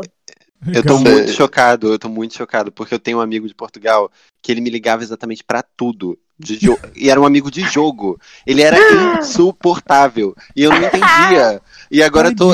Agora a Yasmin falou isso, eu falei, caralho, é cultural, eles ligam pra tudo. Olha, o Heitor É cultural, desculpa, é tá, falta amigo? de noção. Gente, vocês já ouviram? Agora, a galera mais nova usa o WhatsApp. Tipo, Ah, que bom. Amém. Ah, a assim- tecnologia. Mas dos cinquentão pra cima, pode ligar, porque vai, vai dar bom. Vocês já ouviram o português da Angola? Já, claro. É muito bizarro, não dá pra entender nada. É pior ainda do que do o, o português Português de Portugal. Então, vale, vale esse adendo aí, hein? Porque dependendo de onde você for morar, por exemplo, Lisboa, você vai ouvir o português de Portugal, de Angola, de Moçambique, de Cabo Uhum. Verde, todo tipo de português que houver na face da terra para ser ouvido está aqui. Então, Está quando você Vai se acostumar com o local, gata se prepara. Eu acho engraçado porque, português. tipo, Vai. português, tanto brasileiro quanto português de Portugal, eu acho que dá pra comparar com o inglês, né? Inglês da Grã-Bretanha e inglês americano, porque parece que aqui na América. Eu já vi em algum, algum lugar falando esse, esse lance, não sei se é verdade. Que, tipo, parece que meio que juntou, teve influência das línguas nativas, dos indígenas, e aqui a gente fala mais aberto, né? E aí Sim, na total. Europa o pessoal fala fechado, como se estivesse com um ovo na boca. E eu acho até engraçado, porque, tipo, aqui no Rio a gente fala muito aberto. Tipo, se for um pessoal do sul que já fala meio cantado, alguma coisa mais diferente, talvez eles tenham até um pouco mais de facilidade pra entender português de Portugal. É, o que eu acho mais bizarro de entender o português de Portugal não é nem o sotaque, porque o sotaque, Hum. depois de um tempo, você até pega. Mas o lance é vocabulário, porque é como Uhum. se você estivesse Uhum. aprendendo uma nova língua do zero. Tem Uhum. muitas, muitas palavras, expressões que mudam 100%, e você fica, de que que essa pessoa tá falando? É, eu sei até algumas, é tipo comboio, telemóvel, tem várias coisas, né? Comboio, eu amei. Sim. É, e tem palavra que Telemóvel, muda de significado, né? Que aqui tem um É. significado, aí é outra coisa. Cara, medo de é- falar besteira, né? Fala, É. Mas- Gente, não, mas pelo é- amor de Deus, eu falei muita besteira. Tá Eu errado. vivia chamando as pessoas de moça, eu vivia falando, tipo, ah, não, porque aí a minha amiga foi pra não sei aonde fazer um bico. Não pode falar isso de jeito nenhum. Gente. Aí bico é tipo, sei lá, prostituição, sacanagem. E a, a, a fila é bicha mesmo? A fila é bicha?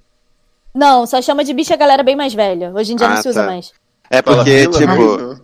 É fila mesmo? Tem um xingamento bem comum aqui que é paneleiro, que é o, é o equivalente ao nosso viadinho.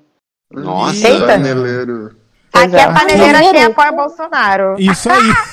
Exato.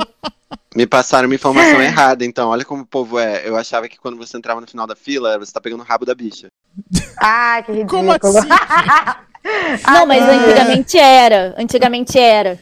Não, e rola, Ah, umas, é? rola umas diferenças. Por exemplo, é, vou dar um exemplo muito absurdo, mas é real. Você vai lá, mulher, fazer seu exame anual ginecológico.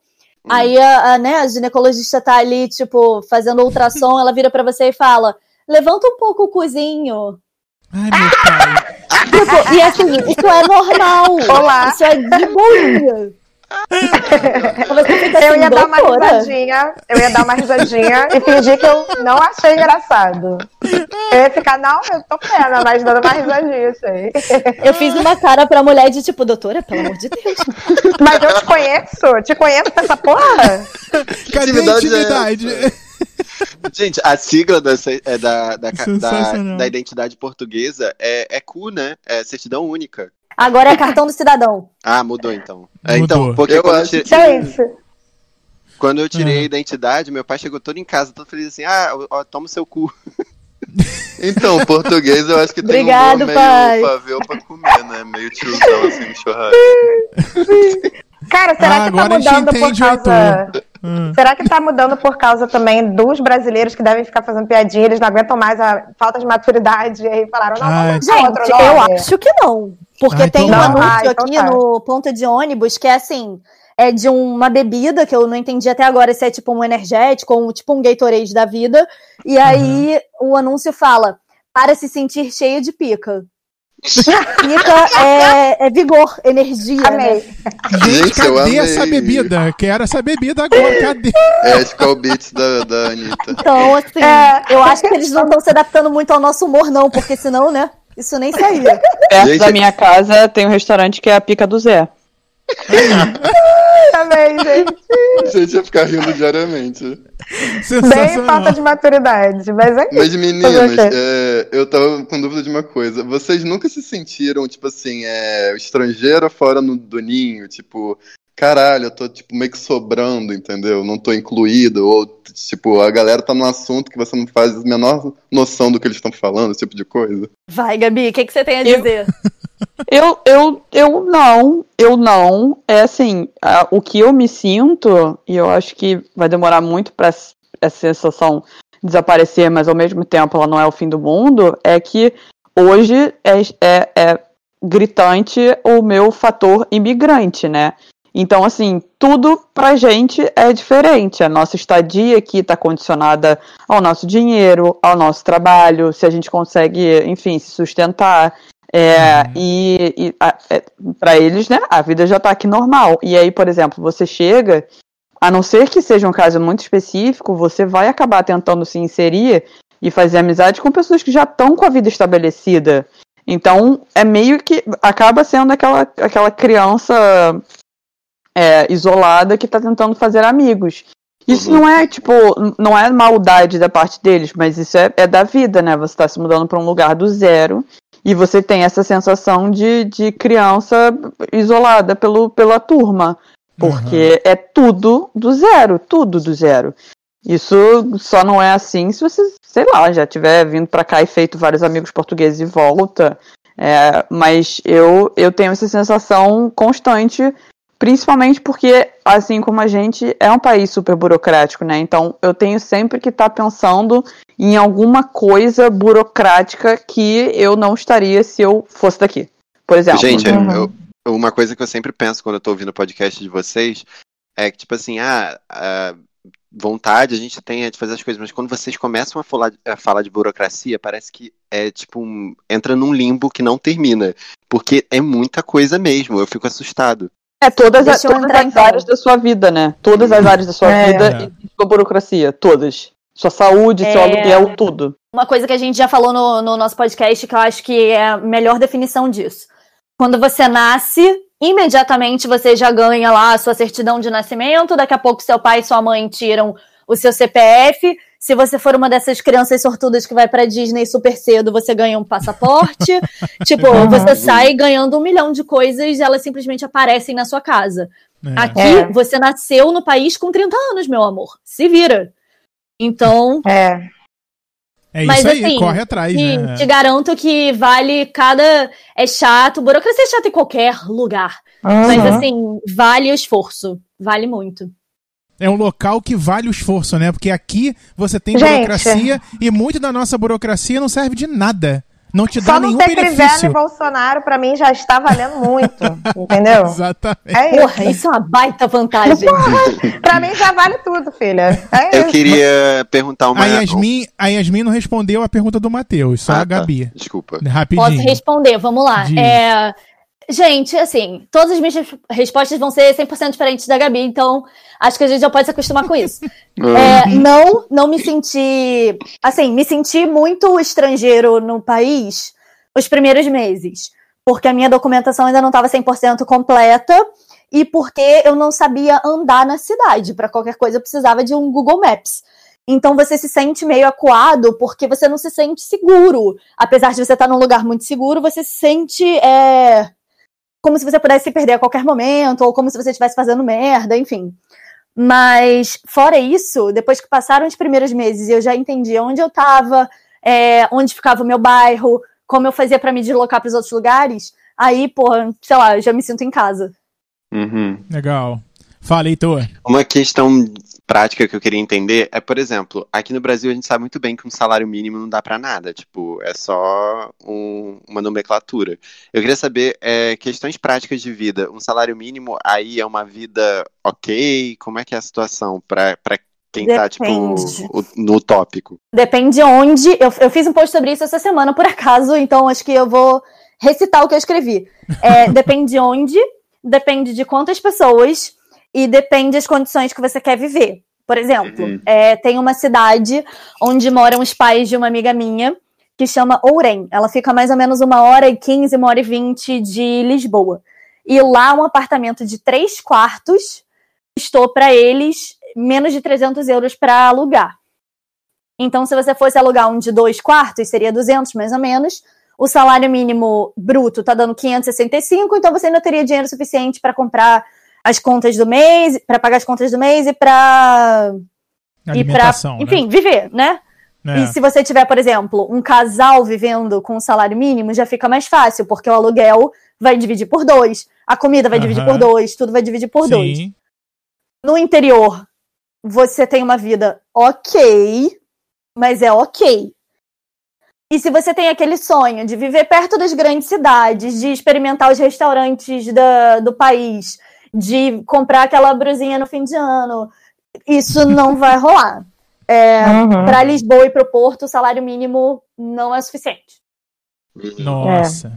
No É intercâmbio, mais quando cara. eu fiz intercâmbio também, tipo, a gente recebia bolsa, né? Saudade de Dilma!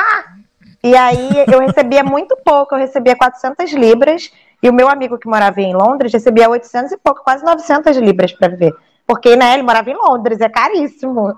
E eu morava numa É. mini cidade na Escócia que, tipo, cara, tinha nada lá, sabe? Então eu não gastava mesmo tanto. Então é, o que é rola isso. muito é tipo assim, nas cidades maiores, você não vê quase ninguém. Claro que sempre vai ter uma pessoa, coitada, sendo explorada, mas você não vê quase ninguém receber o salário mínimo. Vai ter, tipo, principalmente Uhum. a galera que trabalha em restaurante ou a galera que trabalha em loja. Aí fica um pouco mais fácil de você se aproximar desses valores do salário mínimo. Mas, de maneira geral, é, a média do salário do português é 900, ou seja, já dá aí para mais de 300 euros acima do salário mínimo. Do salário mínimo. Uhum, É. dá pra E dar se uma você vem. Dá. E se você vem como um imigrante especializado, tipo, sei lá, para trabalhar na sua área, por exemplo, um engenheiro, um, sei lá, um advogado, um designer, aí você vai ganhar, tipo, mil, mil e cem, mil e duzentos, algumas carreiras até mais do que isso. Tem Olha. advogado ganhando 1.400, já vi galera de SEO e galera de TI ganhando até 2 mil euros, que pra cá, meu querido, tu virou um magnata. Olha. Então, Agora, a galera que tá saindo do Brasil vai ficar rica em Portugal? Vai, só botar o pé que fica. é só torcer, gente, pensamento positivo. Não, não vai. Sofro. Não então, gente, fique atento, tá? Porque a galera também é outro sonho de Nárnia lá. Sair do Não. Brasil, pisar em Portugal, passou um mês, tô rico Não, já. você sai do avião, a sua conta bancária já, ó. Né? Comprei um Gente, apartamento não no. Brasil, botei minha mãe numa casa maravilhosa na praia no Brasil, porque cheguei em Portugal. Não é assim, né? Então, Não, outra coisa que a gente fala, tipo, você vai viver aqui muito bem. Você vai conseguir passear, você vai conseguir é, fazer o que você quiser fazer, se divertir, você vai conseguir ter a sua casinha, você vai conseguir ter segurança para passear numa boa. Enfim, tipo, a, a es- escola pública é boa e funciona. Tem milhões de coisas muito positivas e que dão um alívio financeiro também. Mas Aham. Portugal não é lugar para você ficar rico, é um lugar para você viver bem, é diferente. E a Sim, saúde? uhum. Como é a saúde aí? Ela é de graça? Tipo, a nossa aqui, o SUS? Mas que Não. funciona? Não. Defenda o SUS. Defendendo É, o SUS. ela não é de graça, e Aham. tem, tem- mas tem custos baixinhos. Por exemplo, uma consulta com seu médico de família é em torno de R$ 4,50, uma consulta na emergência é 18 euros. É, Caralho, barato um mesmo. exame. É muito barato. Não muito. Um exame de sangue deu R$ 3,50, um ultrassom deu R$ 3,50. Nossa. Pô, é, é bem baratinho. Amada, estou ano- arrumando minha mala agora.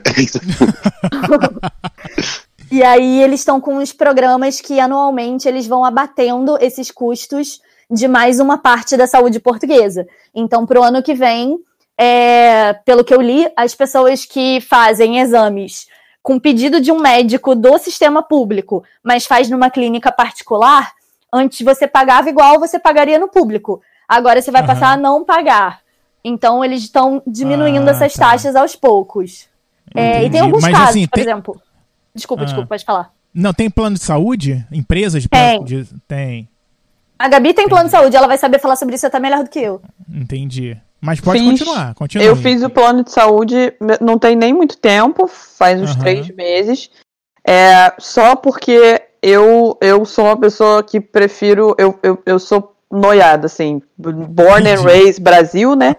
Então, tipo, por exemplo, aqui o, o hospital, você geralmente fica inscrito no hospital mais perto da sua casa, do seu bairro.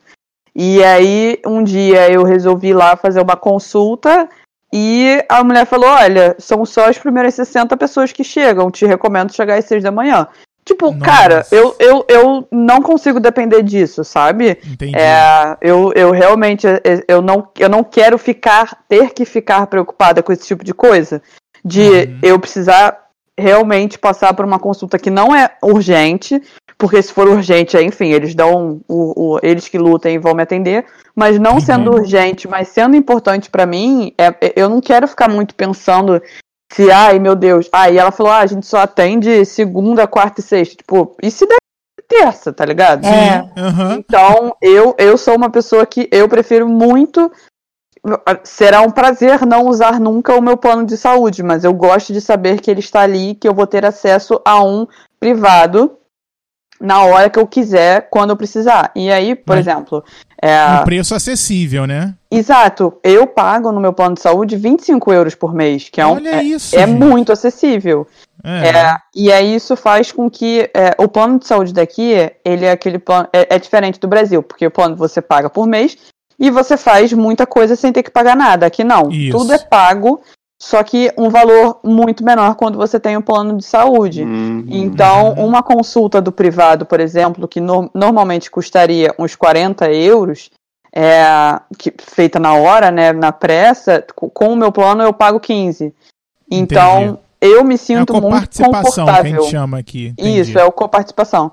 Então eu Aham. me sinto muito tranquila, porque, por exemplo, quando eu cheguei, eu cheguei aqui em Portugal precisando fazer uma biópsia. Eu cheguei muito bem. E aí, é, não, a biópsia não foi coberta pelo plano público. E eu tive que pagar 130 do meu bolso, euros. Eita. Então, se eu Entendi. tivesse o plano, eu teria por- provavelmente pagado uns 15, 20, entendeu? Ah, sim, sim, sim. Então, É verdade. eu, eu prefiro me sentir mais tranquila com um plano de saúde. Mas é, isso é uma Entendi. questão. Porque no, no Rio, no Brasil, por mais que a gente tenha um SUS que é maravilhoso, se todo mundo dependesse do SUS, a gente tá fudido. Muita né? coisa. Não É. tem Não, SUS porque pra não todo mundo. agora, né? É. Então, a gente lá, quem, quem é classe média pra cima, já começa a pensar num plano de saúde. Aqui Uhum. não, você pode ser classe alta e não ter um plano de saúde. É, é mais uma questão de, de. Ah, não sei, me faz dormir tranquilo à noite, basicamente é isso. Não, não duvido. É, não é não tão duvido. caro, é segurança. né? Tipo, é acessível até, né? Exato. Ah, é isso, gente. Olha, eu acho que. Fala, fala, Heitor. É muito bom falar com pessoas que estão em países que pensam no social e no controle Sim. dessa população. Pensam na Ah, sua sim. população, né? É, é, é, é 100% o caso daqui, galera, é 100%. E Eu também falando- entro... Fala, Desculpa. desculpa. É, o, o- falando com os portugueses, eles é um consenso geral de que é, tudo bem que o, o país já é de esquerda há algum tempo, politicamente falando, mas o último presidente, que é, que é o Marcelo, ele foi o primeiro presidente que conseguiu unificar muitas visões políticas, sabe? Então, isso foi muito importante para o país. E é, é, o, o- a rejeição do presidente atual é baixíssima, baixíssima. Nossa, E é- bom. Então, isso facilita muito a vida de política de pensar o social, né? Porque é o Partido Sim. Socialista que É. está no poder hoje. O socialismo daqui não é o socialismo do Brasil. Nosso socialismo é um socialismo mais, é, mais socialista, é, mais intenso, e o Aham. deles é mais, hum, por exemplo, centro-esquerda, sabe? Entendi. Aham. Não, não, e o comunismo deles está muito diferente do socialismo. Enfim, tem todas essas diferenças políticas aqui. Mas ainda Aham. assim é um partido muito focado na, em promover o social. E isso é incrível. Isso é importantíssimo. É fundamental. Você fica até um pouco chocado, na verdade, porque, por exemplo, os pedágios aqui são caros. Aí sai matéria de que no ano que vem vai diminuir o preço dos pedágios. Aí, tipo, sei lá, acho que quatro, três anos atrás, uma família gastava até 180 euros ou 200 euros para conseguir, conseguir se deslocar ao longo do mês. Aí corta a cena, dois anos atrás, se eu não me engano, criaram um, um passe mensal que você pode se transportar à vontade pela sua cidade por 30 euros, ou, no caso de Porto e de Lisboa, você pode se deslocar à vontade é, por toda a zona é, metropolitana por 40 euros. Por e aí, tipo, por mês. E aí a família, se forem, sei lá, pai, mãe, duas crianças, só duas pessoas vão pagar, as outras duas não pagam mais. Então, essa, essa pessoa que antes pagava para a família toda o passe era, sei lá, 200 euros, há dois anos atrás esse passe se tornou, no máximo, 80. Então, tipo Entendi. assim, as medidas vão chegando para baratear a vida, que é uma coisa que a gente não está acostumado, definitivamente. Não tá Janeiro. acostumado. Você E é falando- isso que faz, e é isso que faz a gente ter aí, ó, mais de 150 mil pessoas em Portugal, porque o conhecimento vai aguçando a sua vontade, né? Fala, Heitor. Não, elas falando do pedágio, eu só consegui lembrar do pedágio da linha amarela aqui no Rio, que liga o município ao município, que por lei nem poderia existir. E as Né? pessoas E que agora tá de pagando. graça. É, porque nem o Crivella- liga um município tá ao município tendo dentro, eleição. É, tá de graça que a Crivella tirou lá da, É, da Lanza. Agora Porque ele tá acha graça. que isso vai fazer ele ser eleito, né, gente? Não Socorro. duvido que ele ganhou aí uns 2 mil votos. É, eu acho mas que ele tá tomara que não seja eleito, né, minha gente?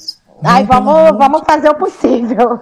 Gente, vamos, vamos. É muito triste dizer isso, mas vamos de Dudu Paz. Não tem É. Não tem Caraca, falou tudo. É triste, mas, Assim, pô, tá tenso. Já tô andando de skate, já tô andando de skate no Parque de Madureira. Não, tipo, você não quer No o Dudu, samba. gente, mas pelo amor de Deus, você não pode querer o Crivella de novo. É, é- é isso, essa é a, é a- é a equação, né? Agora, se tiver um segundo turno sem o Crivella, Paz e outro, aí ok, você né, tem lá a chance de pelo menos tirar o que nós temos hoje, que pelo amor de Deus, não tem como dizer que é bom. Se você não for evangélico e da igreja dele, não tem como você dizer que é bom, gente. Não É, tem como enfim. dizer que é bom porque não existe. Não há Né? prefeito, não há. Não há- Nem não os há evangélicos acham bom, cara, porque né, eles estão sendo manipulados. É, enfim, é, nem, e nem também governador, né? Cadê o governador? Que tá fora ou entrou? Enfim, não, não vamos falar dos nossos problemas, que eles são bem conhecidos, né? Enfim, bem, eu acho que é isso, gente. Alguém quer falar mais alguma coisa? Não, então só, só o cachorrinho da Mari. Não é meu cachorro, é do vizinho, não é nem meu cachorro. Só o cachorro cachorrinho que a Mari tem agora, esse cachorrinho. Não, nem meu, que esse filho da puta. Qual o nome do cachorro, Mari? Não é meu, não é meu. Não Cachorrinho, filho da puta. Eu não. É o cachorrinho filho da puta. Esse cachorro está sempre presente. E sempre que eu consigo, eu tiro ele na edição. Não, gente. e só agora, só agora, só nesse horário que ele late. Eu fico impressionada. Só sábado, a partir das duas horas. Ai, muito bom. Gente, então, ó, o tempo passou e eu nem percebi. Olha, fizemos um programa gigantesco.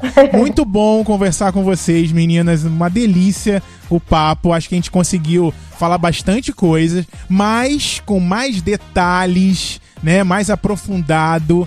É, é, lá no podcast delas, Farofa na Sardinha, agora quinzenal, mas você já tem um material grande lá nas principais plataformas e principalmente na Aurelo, né? Não podemos esquecer de dizer que elas também estão na Aurelo, como não me critica, então ouça por lá que vocês ajudam a gente, isso é importante. É, sucesso pra vocês, meninas, com o podcast, sucesso em Portugal, que continue sendo maravilhoso. E quem sabe a gente não se encontra em Portugal, né, gente? Vai que, né? Ai, quem Só vem. A gente vai amar. Ai, Avisem eu, quando estiverem por aqui. E muito obrigada pelo convite, porque foi muito divertido. Sim, eu amei. Foi, Obrigada Gente, foi por um prazer. foi. Se vocês um dia quiserem chamar a gente pra xingar os políticos, estamos disponíveis. E é isso. Foi um E- prazer, gente. É muito, Muito engraçado bom. falar com carioca, porque parece que já tá todo mundo na mesma essência, assim. É muito É, engraçado. exatamente. Exato. Os mesmos problemas. Olha só, eu quero mandar um beijo pra vocês aí do Instagram e eu quero também falar super rápido, já tá grande demais o, o episódio. Mandar um beijo pro Marcos Vinícius, que ele é um contato meu aqui no Brasil. Que depois de muito tempo sem falar com ele, fiquei sabendo, e assim, Uma pulguinha. coincidentemente, é, foi muito coincidência que a gente ia fazer um programa com vocês, meninas. E ele completou um ano morando em Portugal em outubro do, em outubro agora, né? Nesse mês que a gente que acabou de acabar, estamos em novembro, mas gravamos ainda no último dia de outubro. Enfim, ele fez um ano em Portugal e ele foi de uma maneira bem radical. Ele pegou uma mochila, pegou uma mala média, botou o que ele precisava, mil euros e desceu em Portugal porque ele estava 33 anos de idade, sem emprego aqui no Brasil, não estava conseguindo de jeito nenhum. Pegou a- a- o que ele tinha, foi para Portugal, ficou um ano, batalhou, trabalhou em vários locais. Hoje já tem o apartamento dele, já tem, já tá pensando em vir pro Brasil, abrir uma empresa aqui, vai abrir empresa em Portugal, já est- está legalizado, não está é, sem, com, sem visto, enfim, tá legalizado. Então, um beijo pra você, Marcos Vinícius. Mais uma forma de ir pra Portugal. Talvez essa não a melhor, né? Porque deu certo, mas podia dar muito errado. Então, cuidado também nessas suas idas aí. Vamos ver o que acontece, que pode dar ruim. E aí você e sair pior do que antes, do que, do que aqui no Brasil, né? Enfim. Então, um beijo pra ele que mandou um relato e também pra todas as outras pessoas e pra vocês que ouvem a gente aí de Portugal. Aproveitem pra falar com a gente lá no arroba não me critica, no Instagram, no Twitter, no Facebook, em todas as aqui pros Zucas. Isso, um beijo aqui pros Zucas. Tem o nosso site também, nãomecritica.com.br. E antes de você, da gente fechar, meninas, passem os seus contatos aí. Sim. O Instagram de vocês, né? Pra galera seguir, Gente. conversar. Euzinha Gabriela, estou disponível no arroba Doleme Aldouro, que sim, é uma referência ao Tio Maia. Já pensei que não foi um bom nome, porque ninguém entende, porque as pessoas perguntaram, ah, você morava no Leme? Não, nunca morei no Leme, foi só uma piadinha que eu tentei fazer. Às vezes funciona, às vezes não. Então, é isso aí, o meu Instagram. Quem gostou, Muito bate bom. palma, quem não gostou, paciência. Eu adorei, eu adorei. Diga, Yasmin. Inclusive, queria dizer que o Farofa na Sardinha é um nome que todo mundo me dá os parabéns, mas eu tô levando crédito de graça, porque o nome também foi da Gabi. Mas eu tô lá no arroba Carimbe o Passaporte. A gente, tanto eu quanto a Gabi, a gente fala sobre Portugal de maneira geral, sobre viagem. A gente pergunta as suas ideias de pauta pro Farofa na Sardinha, então se tiver aquela ideia maneira, tá cheio de dúvida, manda pra gente. E eu ia, ia ser o início, eu ia perguntar isso, não sei porque que eu não perguntei. Por que o nome Farofa na Sardinha? Ué, Porque é a união do No bom Brasil. do delícia com delícia. do Brasil. Ué, mas, ué, mas pode ter gente que não sabe?